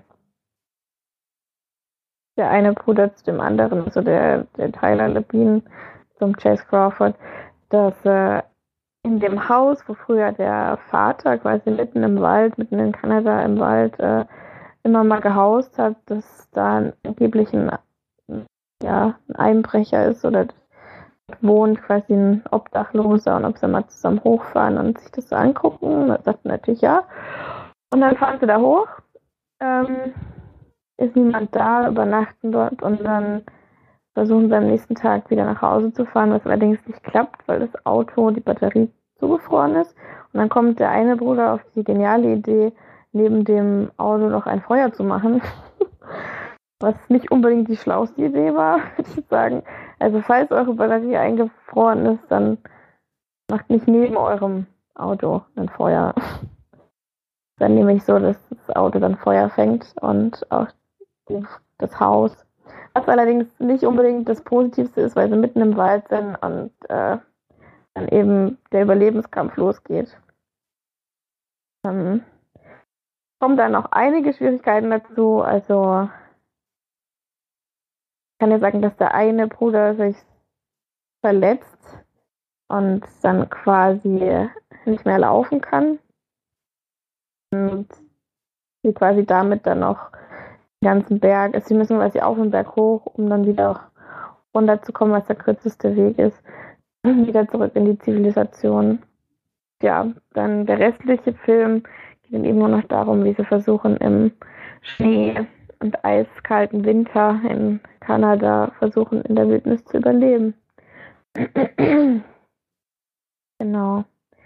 War ein bisschen unerwartet. Also ich habe auch die Geschichte jetzt äh, so überhaupt nicht kommen sehen. Also wir hatten zwar vorher ein bisschen was durchgelesen, also diese kleine Beschreibung bei Netflix, aber da stand nur da, dass es äh, Familientreffen gibt und äh, quasi brüderliches Zusammenkunftssachen, also ich, ich weiß nicht, wie man das sagt. Ähm, und dadurch hatte ich damit gar nicht gerechnet.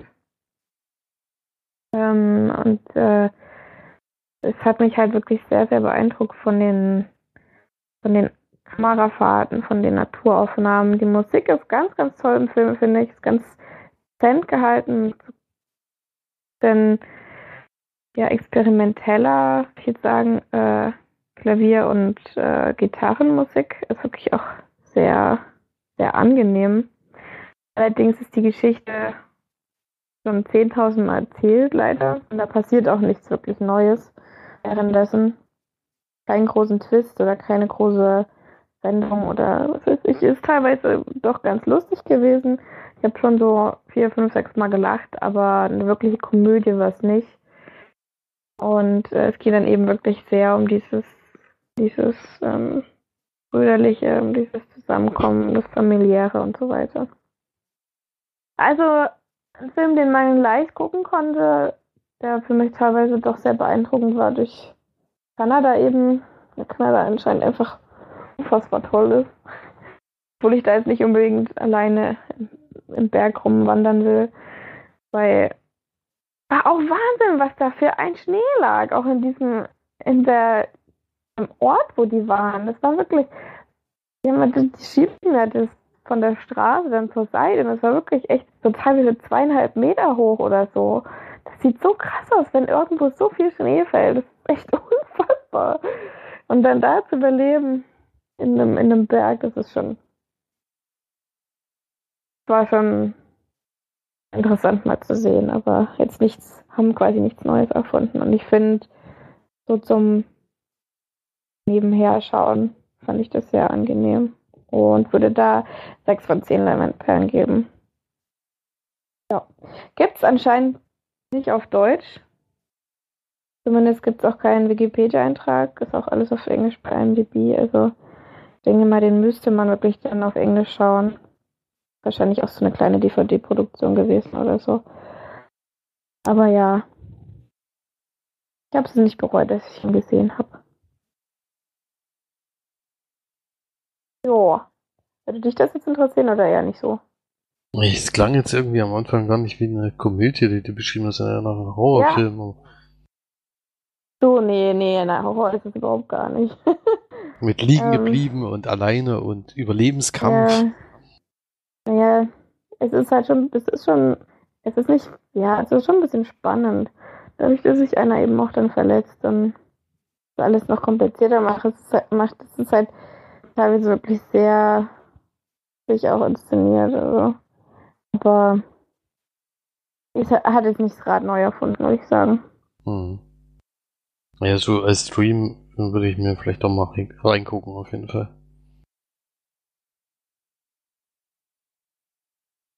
So, dann haben wir den nächsten Film, ähm, den bespreche ich jetzt mal gleich. Ähm, den letzten Film, den mache ich dann nach dir sozusagen. Muss ich nur noch mal. Genau. Ähm, mal kurz den Titel googeln.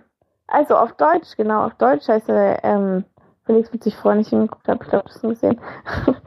ähm, der Kaufhauskopf. 2009, auf Englisch heißt er nämlich Paul Blart Mall Cop, ähm, mit Kevin James in der Hauptrolle. Ja, ähm, naja, ich habe den Film nur geschaut, weil mein Gastpapa den unbedingt gucken wollte. Wir haben drei ähm, Filmabende miteinander gemacht. Einmal war es äh, am Anfang äh, der erste Abend Mountain Man, dann kam Paul Blart und hat gemeint, Oh my god, that's the best movie ever. das klang jetzt ein bisschen amerikanisch, aber ähm, also auf die Art gemeint, hat gesagt, du wirst dich totlachen bei dem Film. Es wird absoluter Hammer. Wenn du nach zehn Minuten noch nicht gelacht hast, dann macht man aus. Ich habe allerdings äh, innerhalb von zehn Minuten gelacht, deswegen haben wir den weitergeguckt. Aber erstmal zur Geschichte. Wir lernen Kevin James kennen als äh, einen, ja, Kaufhauskopf oder Mall Cop, ähm, der wirklich seine Arbeit sehr ernst nehmen, oh, er nimmt und äh, sich sehr reinsteigert in seine, in seine, ähm, in seine Arbeit.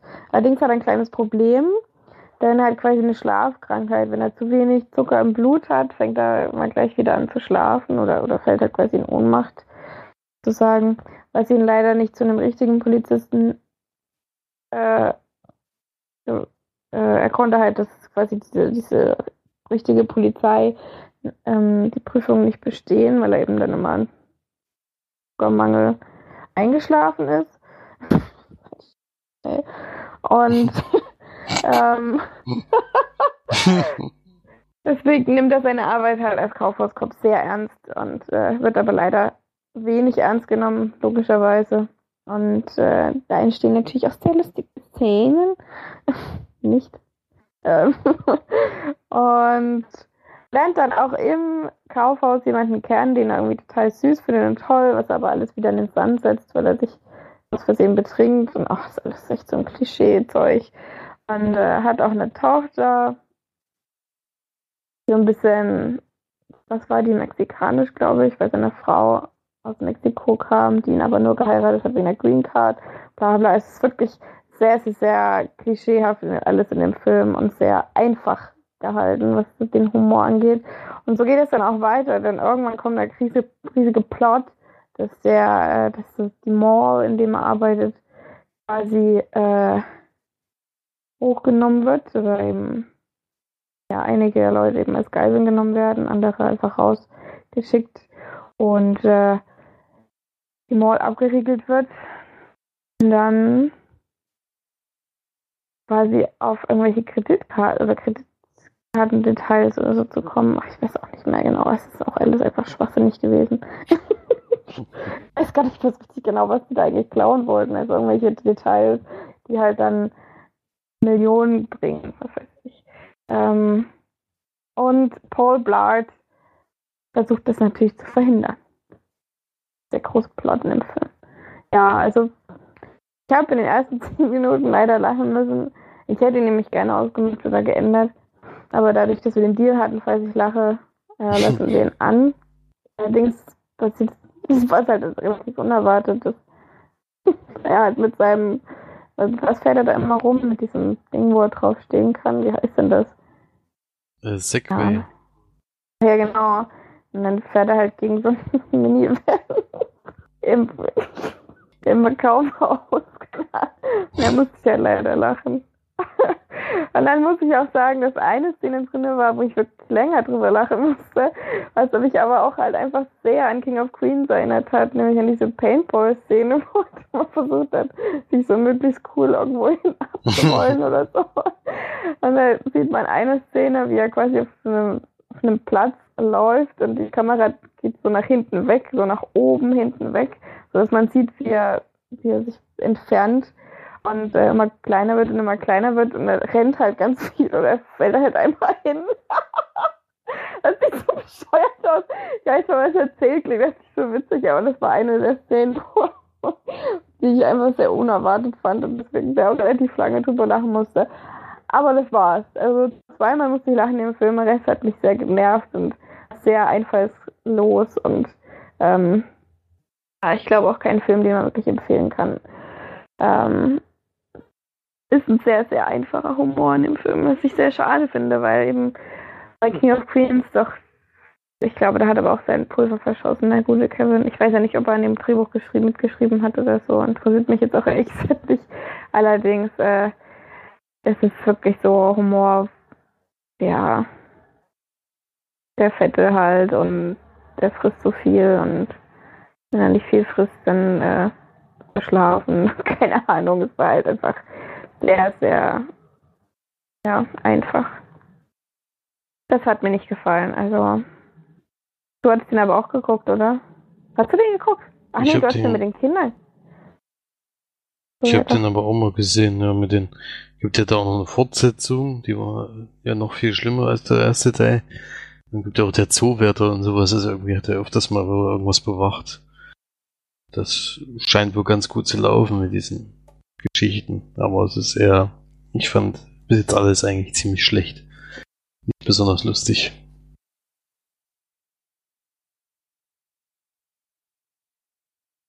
Naja. Da würde ich dann jetzt vielleicht drei von zehn Lemon-Perlen geben. Jetzt kein absoluter Reinfall, aber. Und ich musste halt einmal wirklich lange über diese blöde Szene lachen. Obwohl die auch natürlich vom, vom Inszenieren her, das war jetzt kein intelligenter Humor, aber kam einfach cool. Hat mich eben Mann früher an damals erinnert, wo wir jeden Abend uns hingesetzt haben und eine Folge oder zwei von King of Queens geguckt haben. Das waren echt noch Zeiten. Kann man ja vielleicht auch mal sagen, dass äh, unser Vater, weil sie früher mal reingekommen ist und wir hatten auf dem Fernsehen mal King of Queens geguckt ne, und er mal reingekommen ist, was ist das für eine Scheiße? Oder, na gut, nee, so redet er nicht, aber das für ein Blödsinn und äh, ist überhaupt nicht lustig und ist immer sofort nach einer Minute rausgegangen, weil er gemeint, er findet diese amerikanischen Sitcoms so schlimm. Und dann äh, hat er irgendwann ist er mal länger sitzen geblieben, hat zugeguckt und dann hat er sich gleich die, hat, äh, hat er sich so in das Zeug verliebt, dass wir ihm ja dann komplette DVD-Box geschenkt haben. Und dann haben wir uns wirklich jeden Abend hingehockt und haben Queens geguckt. also es war schon. War das nicht immer um fünf oder so? Auf oder um sieben? nee, es war später, es war um sieben, glaube ich. Auf, sieben, auf RTL auf 2, glaub Hm. ja, zum Glück hat man dann die- irgendwann die DVD-Box, weil die Werbung hat auch schon sehr genervt immer. Ja. Weil dann, glaube ich, im Urlaub hatten die die Eltern gekauft. Also für einen Urlaub sozusagen. Weiter. Urlaub waren wir das, glaube ich. Ja. Da Ja. haben wir sogar mal jemanden bekehrt, ja. Hm. Ja, man muss sich halt manchmal einfach drauf einlassen, auch wenn es wieder amerikanische Sitcoms sind. Hat er immer gemeint, der will dieses eingelachte, das eingespielte Lachen Ja, halt. das sind auch Ja, das Sachen, schlimm. die wir nicht unbedingt bräuchten, ne? Das ist klar. das stimmt, wir haben Papas Lache, die reicht. Die reicht für alle. Auch für die Nachbarn gleich noch mit. Das stimmt. Naja, das war's zu meinen zwei kleinen Filmen. Dann kannst du jetzt erstmal noch weitermachen. Eine Ich Film. darf noch was erzählen, das ist aber sehr schön, dass ich da jetzt äh, mich auch noch äh, was dazu sagen kann. Ich habe nämlich einen Oscar-Film wieder gesehen, ähnlich wie letzte Woche. Da hatte ich ja Jackie be besprochen, das war aber nicht ein Film, der bei den diesjährigen Oscars als bester Film nominiert war, sondern in anderen Kategorien. Jetzt habe ich, glaube ich, wirklich den letzten Film gesehen, der als bester Film nominiert war, wenn ich mich jetzt nicht völlig täusche. Ich habe eben fast keinen mehr auf, mein, auf meiner Leihliste. Und es geht dabei um Manchester by the Sea. Der Film Oh, von Kenneth Flanagan, äh, produziert überraschenderweise von Matt Damon, hat aber nicht die Hauptrolle gespielt, sondern in dem Fall Casey Affleck. Und wen kennt man noch? Also Michelle Williams spielt seine, also im großen Teil seine Frau und, am Ende dann eben seine Ex-Frau leider und wen gibt's noch so? Also die anderen kenne ich eigentlich, äh, kennt man von den Gesicht her, aber ich von den Namen her jetzt nicht so unbedingt. Und es geht um einen jungen Mann, Lee Chandler, der arbeitet als Hausmeister in Boston und ist da sehr unglücklich drüber, weil die Leute wirklich sehr äh, langweilig und sehr komisch vor allen Dingen zu ihm sind. Also da kommen schon Sachen zutage, die da, ja, er ist jedenfalls sehr frustriert, man merkt das ihm sofort an, also an seinem Gesicht und an seinem Verhalten. Er ist ein sehr unglücklicher Mensch, man weiß aber am Anfang nicht warum. Oder eben sehr zurückgezogen und will eigentlich nur für sich sein und lässt andere Menschen nicht an sich so ran und geht doch gerne mal ein Trinken und schlägt sich auch gerne in Kneipen. Und dann kriegt er aber einen Anruf und dann heißt, sein Bruder liegt im Krankenhaus, er soll unbedingt nach Hause kommen. Und das sind ungefähr anderthalb Stunden Fahrt, hatten sie, glaube ich, immer gesagt. Und der anderthalb Stunden Fahrt, die er da eben nach Hause reist, verstirbt sein Bruder. Und der hat aber einen Sohn, der jetzt 16 Jahre alt ist und für den es natürlich jemand braucht, der aufpasst und äh, der sich um ihn kümmert. Er hat zwar seine Mutter noch, aber die hat sehr starke Alkoholprobleme gehabt damals. Deswegen hat sie sich auch getrennt. Oder sie ist, glaube ich, sogar abgehauen hat sich jahrelang nicht gemeldet. Und der Vater wollte auf jeden Fall nicht, dass sie die Vormundschaft für ihn bekommt, sondern er wollte, dass es eben der Bruder ist. Und der kommt halt zurück in einen Ort, in den er auf keinen Fall zurück will, aus Gründen, die ich jetzt mal nicht nennen werde, weil ich die auch noch nicht wusste zu dem Zeitpunkt. Ich weiß nicht, ob so ein Trailer gezeigt wird.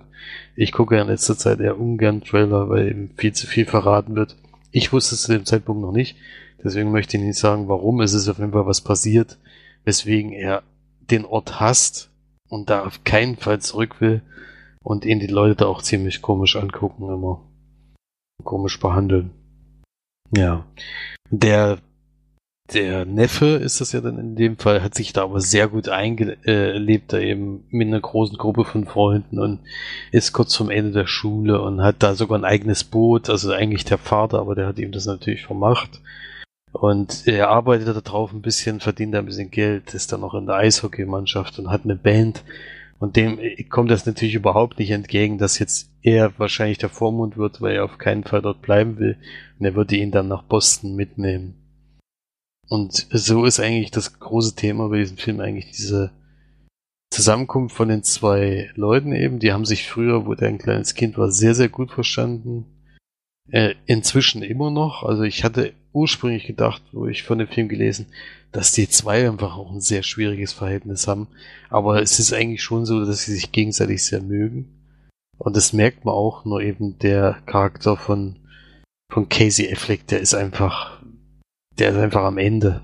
Ja, dann ist es halt schwierig, da immer, immer gut zu wirken oder glücklich zu wirken. Auch wenn da eben jemand da ist, den man eigentlich gern hat. Das merkt man halt wirklich deutlich. Und ja, das ist eigentlich Thema des Films. Also viel mehr kann man dazu nicht sagen, weil es ist wirklich, es kommt eben zu mehreren großen Gesprächen zwischen den Zweien. Äh, er kutschiert ihn halt auch immer öfters irgendwo hin, wo er eben hin muss. Er hat halt auch noch Frauengeschichten, der junge Mann und sowas. Und nebenbei muss er auch noch die Beerdigung von seinem Bruder eben organisieren, was auch Schwierigkeiten birgt. Und da, ja, muss er eben damit klarkommen. Und irgendwann trifft er eben auch auf seine Ex-Frau und da gibt es dann auch noch dazu. Also es wird vieles erzählt. Im Endeffekt geht es aber darum, äh, wie die beiden zusammenfinden und ob die irgendeine Lösung für dieses Problem finden, weil er ja wirklich nicht mehr dahin will und der andere will eben auf keinen Fall weg. Ja. Also, trotz dessen, dass die Geschichte jetzt nicht spektakulär klingt, fand ich das einen außergewöhnlich guten Film. Er hat mich, also ich fand die Gespräche zwischen den beiden sehr gut. Ich fand die, die Dialoge allgemein super. Also die, die Geschichte spannend. Es ist halt traurig, es ist lustig, es ist irgendwie alles mit dabei. Also die Komik kommt überhaupt nicht zu kurz. Ich habe erst gedacht, so ein Mega-Drama, wo dann am Ende nur noch äh, geknickt da rausgehst und sowas. Aber es sind mehrere Stellen, wo man echt laut lachen musste. Weil die Sprüche zwischen den beiden einfach so schön passen. Also die verarschen sich halt auch gerne gegenseitig. Und da muss ich ja, musste man schon öfters mal sehr lachen. Und das lockert das Ganze ein bisschen auf, weil es wirklich ein sehr schweres Thema ist.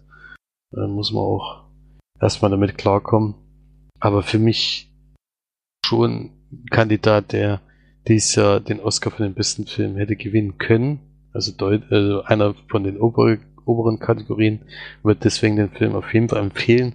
Der geht 138 Minuten, wo ich am Anfang erst ein bisschen schockiert war, wo ich das gelesen habe, wo ich den Film angemacht habe. Ich dachte, ach du Schande, ein Drama über 138 Minuten, aber ich habe keine Minute, habe ich auf irgendeine Uhr geguckt oder irgendwas gemacht, sondern es war einfach so interessant und so emotional, dass man einfach immer dabei geblieben ist. Ja, also ein ganz toller Film. Von mir ein 9 von 10 Leinwandperlen. Ja, schön. Wo ziehst du den Punkt ab? ja, es sind halt. Oder es wird spoilern. Es ist was, was ich nicht unbedingt gerne. Also es ist halt eine schwierige Konstellation, diese Familiengeschichte und äh, die es kommt halt zu Szenen dann mit Leuten, um eben begreiflich zu machen, warum das so schwierig ist. Und da äh, weiß ich nicht, hätte man anders darstellen können, war schon ein bisschen schockierend, aber vielleicht äh, wollten sie das auch eben in dem Moment schockieren und alles. Äh, eine ganz volle Punktzahl ist es eben dann doch nicht. Also ja, hätte ich, hätte ich auch gerne gegeben, aber es war nicht perfekt, muss man so sagen. Also nicht. Kann man das schlecht erklären, finde ich, bei dem Film. Also jetzt nicht irgendwas, wo ich sage, ja, da hat die Sonne zu viel geschienen oder sowas. Das ist jetzt nicht, also sowas Auffälliges, meine ich. Aber 9 von 10 ist schon eine sehr, sehr hohe Punktzahl. Also ja, ja, klar. 10 von 10 ist schon der optimale Film, wo ich jetzt sage, den möchte ich unbedingt demnächst mal wieder gucken oder sowas. Das würde ich jetzt bei dem Film nicht unbedingt sagen. Ich würde, ist jetzt kein Drama, wo ich jetzt sage, den möchte ich nie wiedersehen. Äh, auch wenn der sehr bewegend ist. Aber es ist jetzt kein Film, den ich jetzt sofort äh, jetzt noch mit jemand anderem zusammen gucken müsste oder sowas, sondern da würde ich mich dann eher zurückhalten, weil, weil man dann sich schon sehr stark damit beschäftigt. Ja, aber ein sehr toller mhm. Film. Würde ich dir auf jeden Fall sehr stark empfehlen, den mal zu gucken. Ja, ja dich ja sowieso mal vor. Hm. Mhm. Kam jetzt auch gerade erst auf Blu-ray raus, also gerade erst nicht, sind schon ein paar Wochen her, ich glaube Anfang Juli, äh, Anfang Juni kam jetzt mal zugeschickt, hatten wahrscheinlich viel Interesse dran. Deswegen kam er jetzt erstmal ein bisschen später. Äh, als Extras gibt es leider ziemlich wenig, muss ich sagen. Hat mich ein bisschen enttäuscht. Also einmal gibt es den kompletten Film. Per Audiokommentar kann man den nochmal gucken. Was ich ja, wenn ich den Film jetzt gekauft hätte oder sowas schon gerne mal mache, halt irgendwann später nochmal, jetzt nicht sofort, aber da ist schon immer interessant, wie der, wie der Regisseur das und das gemacht hat und warum er so gemacht hat. Der Regisseur hat übrigens auch gleichzeitig das Drehbuch geschrieben, das habe ich dann bei dem anderen extra rausbekommen, denn es gibt noch so ein 16 Minuten Making of, was man gucken kann, wo auch die Hauptdarsteller als Sprache kommen und der Regisseur und sowas und mehr ist es aber dann leider nicht. Also Deleted Scenes und Trailer sind für mich keine extra, äh, so richtige Extras, die nenne ich dann immer nicht nochmal weil die gibt's eigentlich auf jeder DVD fast oder Blu-ray. Ist jetzt nichts Besonderes. Also, das, was mich am meisten interessiert hat, war eben nicht allzu viel drauf, leider. Was ein bisschen schade ist. Ich hätte gerne mehr über den Film erfahren. Ja. Aber trotzdem, der, für den Film eine absolute Empfehlung. Werde ich auf jeden Fall auch nochmal gucken. Ne? Ja, wird dir ziem ziemlich sicher gefallen. Mir gefallen ja auch so Filme mit vielen Dialogen und und wirklich intelligenten Dialogen, was man so ausdrücken kann.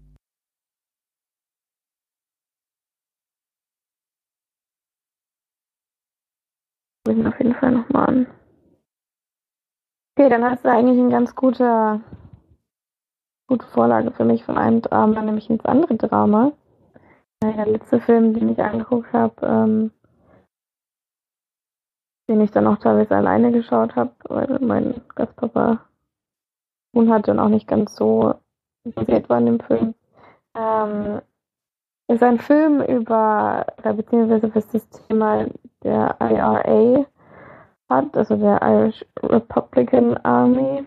Ich weiß ja nicht, ob da also ich hatte davor, also was heißt davor, ich hatte jetzt vor Irland noch nicht wirklich viel darüber gehört. Also im Hinterkopf gehabt, aber ich weiß ja nicht, ob du dich da ein bisschen mit auskennst. Felix? Bitte. Nee. Also von gehört hast du Von gehört, ja, Mhm. aber ich, auskennen würde ich jetzt nicht unbedingt sagen. Ja, es war ja, naja, ich glaube von den, von Anfang 70er bis ähm, Ende 80er, glaube ich, ähm, gab es ja dieses in Nordirland große, ähm, ja, politische Aufmärsche der IRA, also quasi eine irische, nordirische Arm Armee, die sich da quasi als Ziel genommen hat, ja, politische Dinge durchzusetzen, die man quasi aber auch ähm, mit Terrorismus vergleichen kann. Ähm, was ja mittlerweile leider teilweise immer noch äh, immer noch passiert. Zum Beispiel jetzt vor kurzem erst am 12. Juli gab es wieder Aufmärsche oben in Nordirland. Ja auch nur, also ich bin gerade nur so 30 Kilometer von der Grenze entfernt nach Nordirland.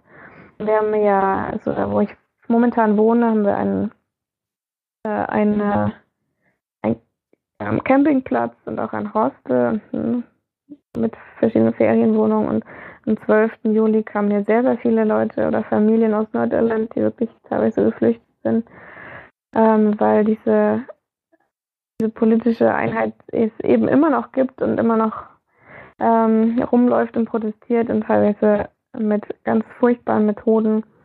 Wie zum Beispiel damals wurden eben viele, viele Bomben gezündet mitten in irgendwelchen Dörfern und Städten und äh, viele Menschen getötet, die quasi ja, nicht die gleiche politische Vertretung hatten wie die IRA, ähm, die wirklich auch gegen quasi, also das kann man das jetzt, also was wir jetzt vielleicht als nicht ganz so soziale Menschen, also teilweise die eben ein bisschen in Armut leben, die eben ähm, eine andere politische Richtung haben. Also man kann es ein bisschen vielleicht ein bisschen vergleichen mit ähm, natürlich in einem anderen Ausmaß, aber was jetzt eben ähm, gerade momentan los ist, dass eben viel gerade was so Menschen, die eben anderen Glauben haben, versuchen dadurch Aufmerksamkeit zu bekommen oder, oder Leute eben zu kehren auf ihren Glauben.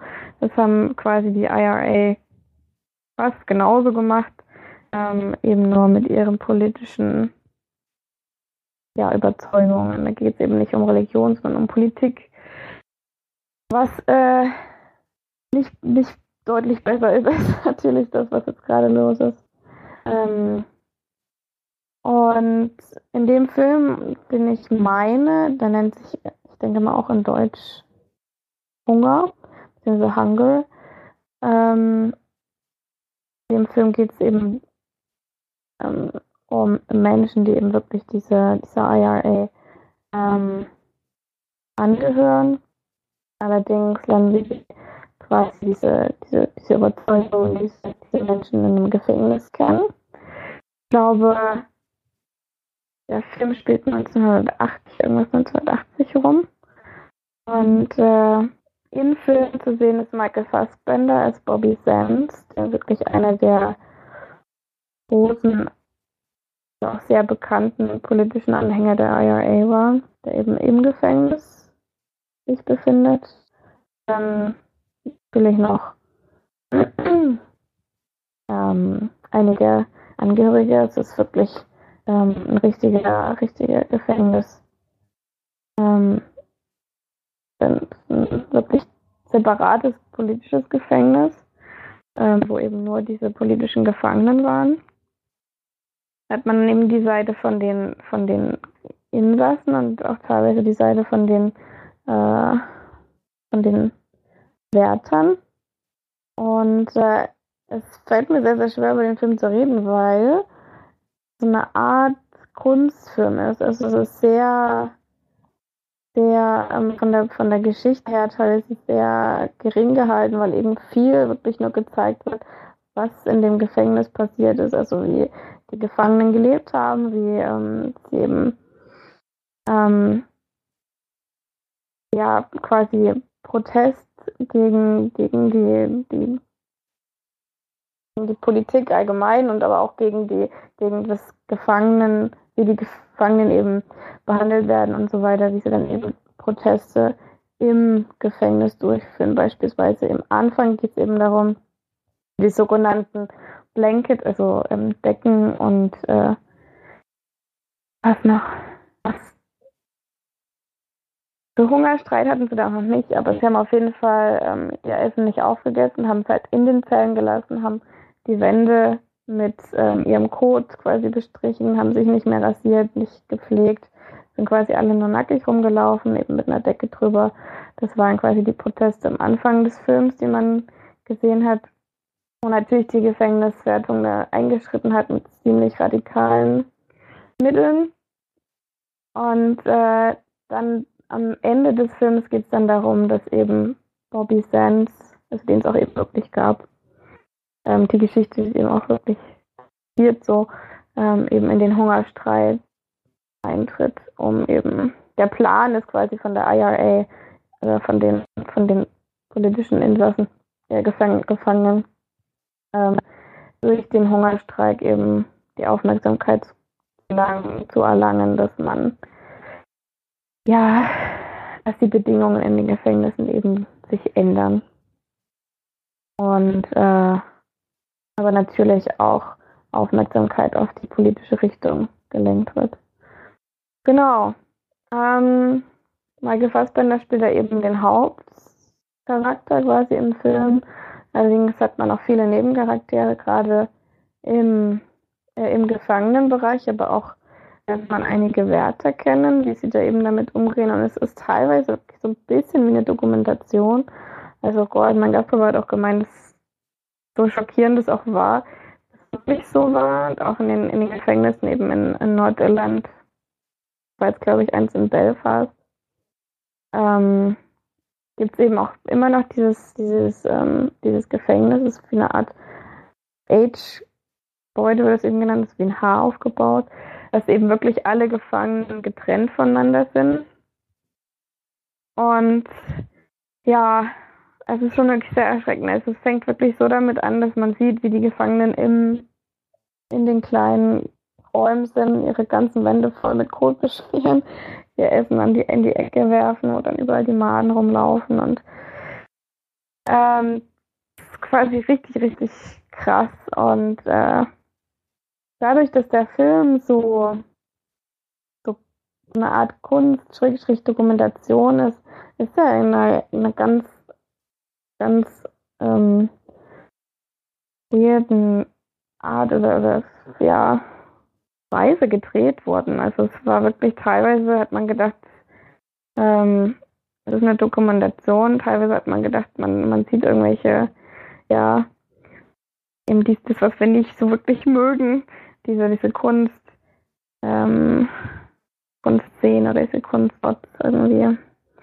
Und es war teilweise wirklich ziemlich schwierig, den Film zu schauen, weil es gibt einem sehr, sehr, sehr nah, auch wenn man, wenn man ähm, teilweise wirklich Mitleid mit den Insassen hat, obwohl man eigentlich eine Abscheu gegen sie hat, weil sie wirklich schlimme Dinge gemacht haben und ähm, quasi Terroristen sind und eigentlich aber mein, mein Gastgeber hat immer so schön gesagt, ähm, also schön nicht, aber ähm, dass sie wirklich die Abschaum, das Abschaum oder der Abschaum ähm, von Irland sind und ähm, das äh, ist zwar wahrscheinlich für mich, weil ich mich auch nicht so wirklich viel damit beschäftigt habe, schockierend ist, wie sie eben behandelt wurden, weil eben natürlich nicht nur ähm, ja die, die Wärter quasi auch nicht nur freundlich waren zu denen, sondern da auch einige sehr, sehr schlimme Dinge passiert sind.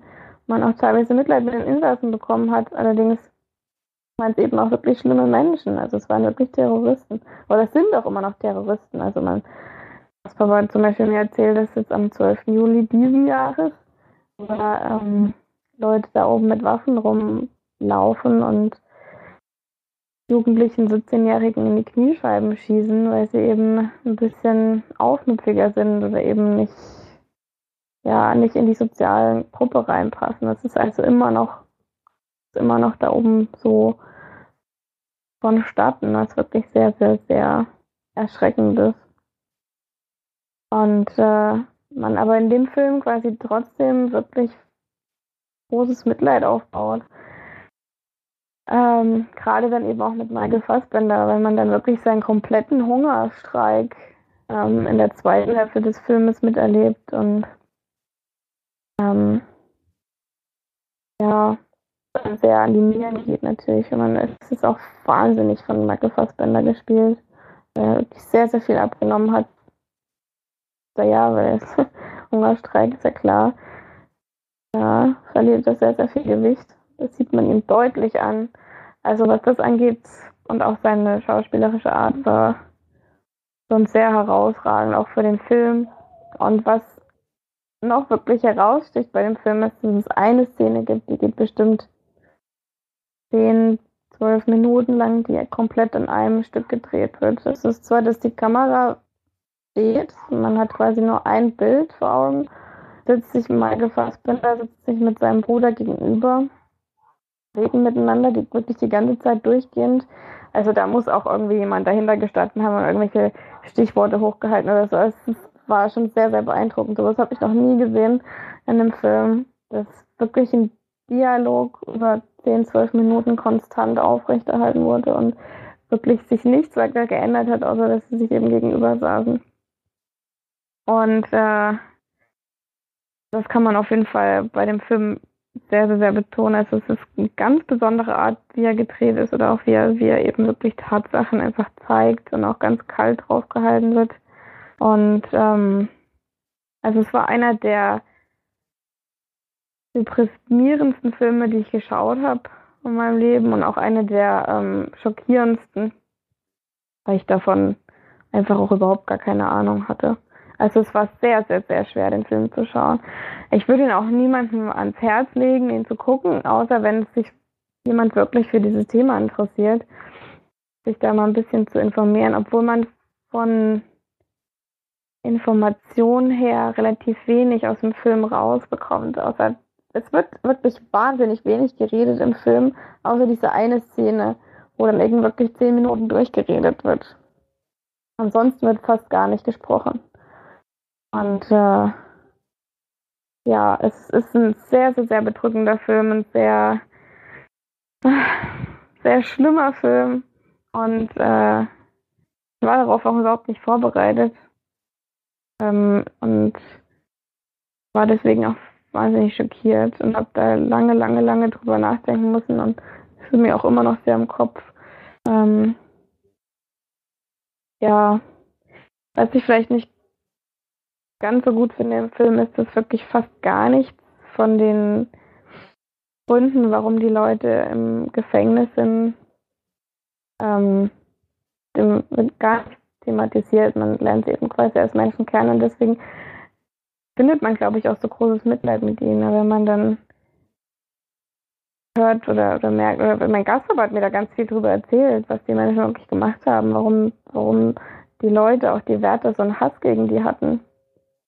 Und äh, da will man dann trotzdem nicht, dass sie schlecht behandelt werden oder so, aber dann konnte man es teilweise eben wirklich doch auch verstehen. Und äh, ja, es ist eben doch wirklich sehr, ähm, ja, sehr wahrheitsgetreu gehalten. Dann am Ende auch Bills Texttafeln dann relativ viel erklärt und wenn man sich danach dann noch ein bisschen informiert, dann bekommt man da auch definitiv mehr Informationen raus, als jetzt der Film einem insgesamt gibt. Aber ganz, ganz sehr schockierender, schlimmer Film. Oh, jetzt habe ich ganz viel drüber geredet, tut mir leid, aber es hat mir wirklich sehr auch auf dem Herzen gelegen. Und äh, dadurch, dass ich halt wirklich fast gar nichts darüber wusste, ähm, war mir das jetzt auch wichtig, das mal ein bisschen ausführlicher zu erklären. Ich hoffe, man ist gut mitgekommen. Äh, und wer das interessiert oder wer auch solche Filme schauen kann, weil ich fand das wirklich teilweise sehr, sehr, sehr schwierig, da überhaupt hinzugucken. Ähm, ja, jetzt kann sich das auf jeden Fall mal anschauen. Aber ich weiß, dass dir das Spiel wäre, Felix. Ich glaube, dir würde das auch gar nicht gefallen. Also, das klingt auch sehr heftig, ja. Das stimmt. Mhm. Also es ist jetzt nicht sowas überhaupt nicht gucke, aber klingt schon sehr brutal die ganze Geschichte ist. Ja, es ist auch, ich habe auch zu gesagt. Ja, ich habe auch zu Gastgeber gemeint, ich kann zehn Horrorfilme hintereinander gucken, die würden mich niemals so schockieren wie dieser Film und dabei wird da jetzt niemand umgebracht oder, oder zerschnetzelt oder sowas. Das finde ich wirklich deutlich, deutlich schlimmer. Ich meine, solche Filme sind natürlich Wahnsinn. wichtig und alles finde ich auch gut, dass die gemacht werden. Aber das ist schon hart, sich sowas daneben anzugucken. Als Außenstehender, vor allem, wenn man da gar nicht so viel drüber weiß. Also ich kenne da auch die ganze Vorgeschichte nicht, wie es überhaupt zu diesen Nordirland, Irland gekommen ist und alles. Die Geschichte habe ich gar nicht so richtig mitbekommen, wie das da passiert ist und alles. Und was da jetzt dann mit Terroristen alles noch passiert ist, das weiß ich dann eben erst recht nicht. Ja. Also man kann sich da noch sehr drüber belesen. Es ist halt wirklich ein sehr interessantes Thema, weil es eben, eben ist passiert halt immer noch. Das finde ich halt wirklich, finde ich halt wirklich krass. Also, dass es auch immer noch so extreme Menschen gibt. Ich meine, klar, hat man es jetzt auch in Deutschland wieder gemerkt, die 20 in dem Schwachsinn da, was sie da schon wieder. also, es sind ja auch Linke gewesen, also die Eier, oder, ja, Eier, ah, keine Ahnung, sind quasi ja auch wirklich Leute, die, ja, die halt wirklich mittels Waffengewalt eben aus dem, ja, eben nicht mehr in der, in der UK sein wollen und so und ja, das war einfach Schwachsinn. Also wer, wer wirklich denkt, mittels Terror irgendwie was so ja, zu bewegen oder eben dadurch, also wie bescheuert das auch ist, dass man, dass, dass man wirklich eine Gruppe nimmt und sagt, wir terrorisieren jetzt unser eigenes Land, damit wir quasi aus der ja, UK austreten und Irland sich vereint, aber Irland will doch dann quasi gar nicht mit Nordirland zusammenkommen, wenn da terroristische Anschläge verursacht werden und bla bla. Es ist doch eigentlich, ja, es ist eben, solche Dinge werden eben dann einfach auch wirklich wieder missbraucht, auch gerade solche. Na gut, das ist jetzt ein anderes Thema. Es sind eben Radikale, aber ähm, es ist halt, halt schon krass. Also wurden halt auch so viele, viele Menschen auch wieder getötet und so ist das eigentlich. Naja, das ist ein anderes Thema wahrscheinlich. Mal sich definitiv damit, mit beschäftigen. Mhm, das stimmt. Ja. Terror gibt es halt nicht nur in Religion. ist halt auch politisch. Verrückt. Mhm. Ja. Naja, gut, das war jetzt aber ein heftiges Thema nochmal zum Schluss. Ich hoffe, es hat euch äh, auch irgendwie ein bisschen interessiert und ich habe nicht zu viel rumgestottert, aber es war wirklich ein sehr intensives Thema. Und der Film hat mich halt auch einfach sehr.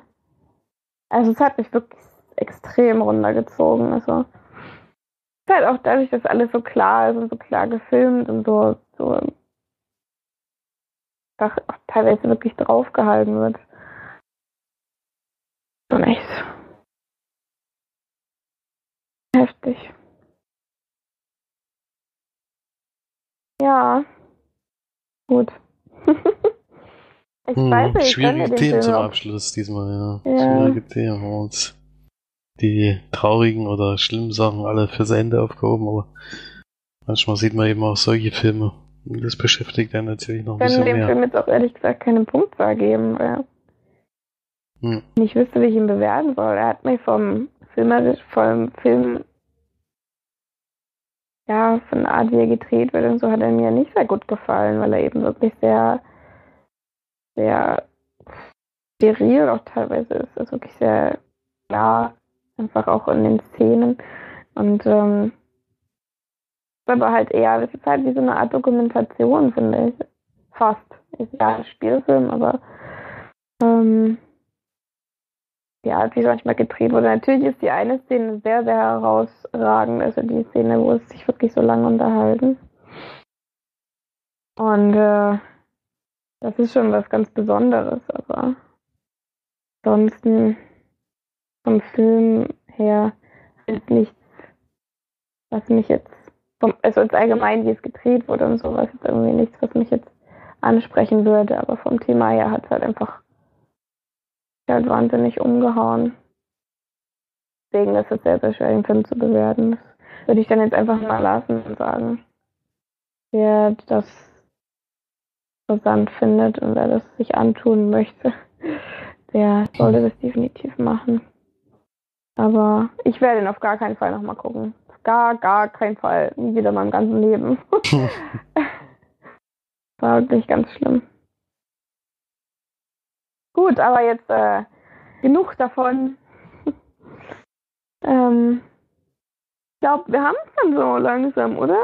Ja, das müsste es dann gewesen sein. Ja gut, dann hoffen wir, haben wir euch nicht vertrieben mit unseren äh, schwermütigen Themen jetzt am Ende. und äh, wünschen euch natürlich eine schöne und filmreiche Woche. Und dann hoffentlich bis zum nächsten Mal. Tschüss. Tschüss.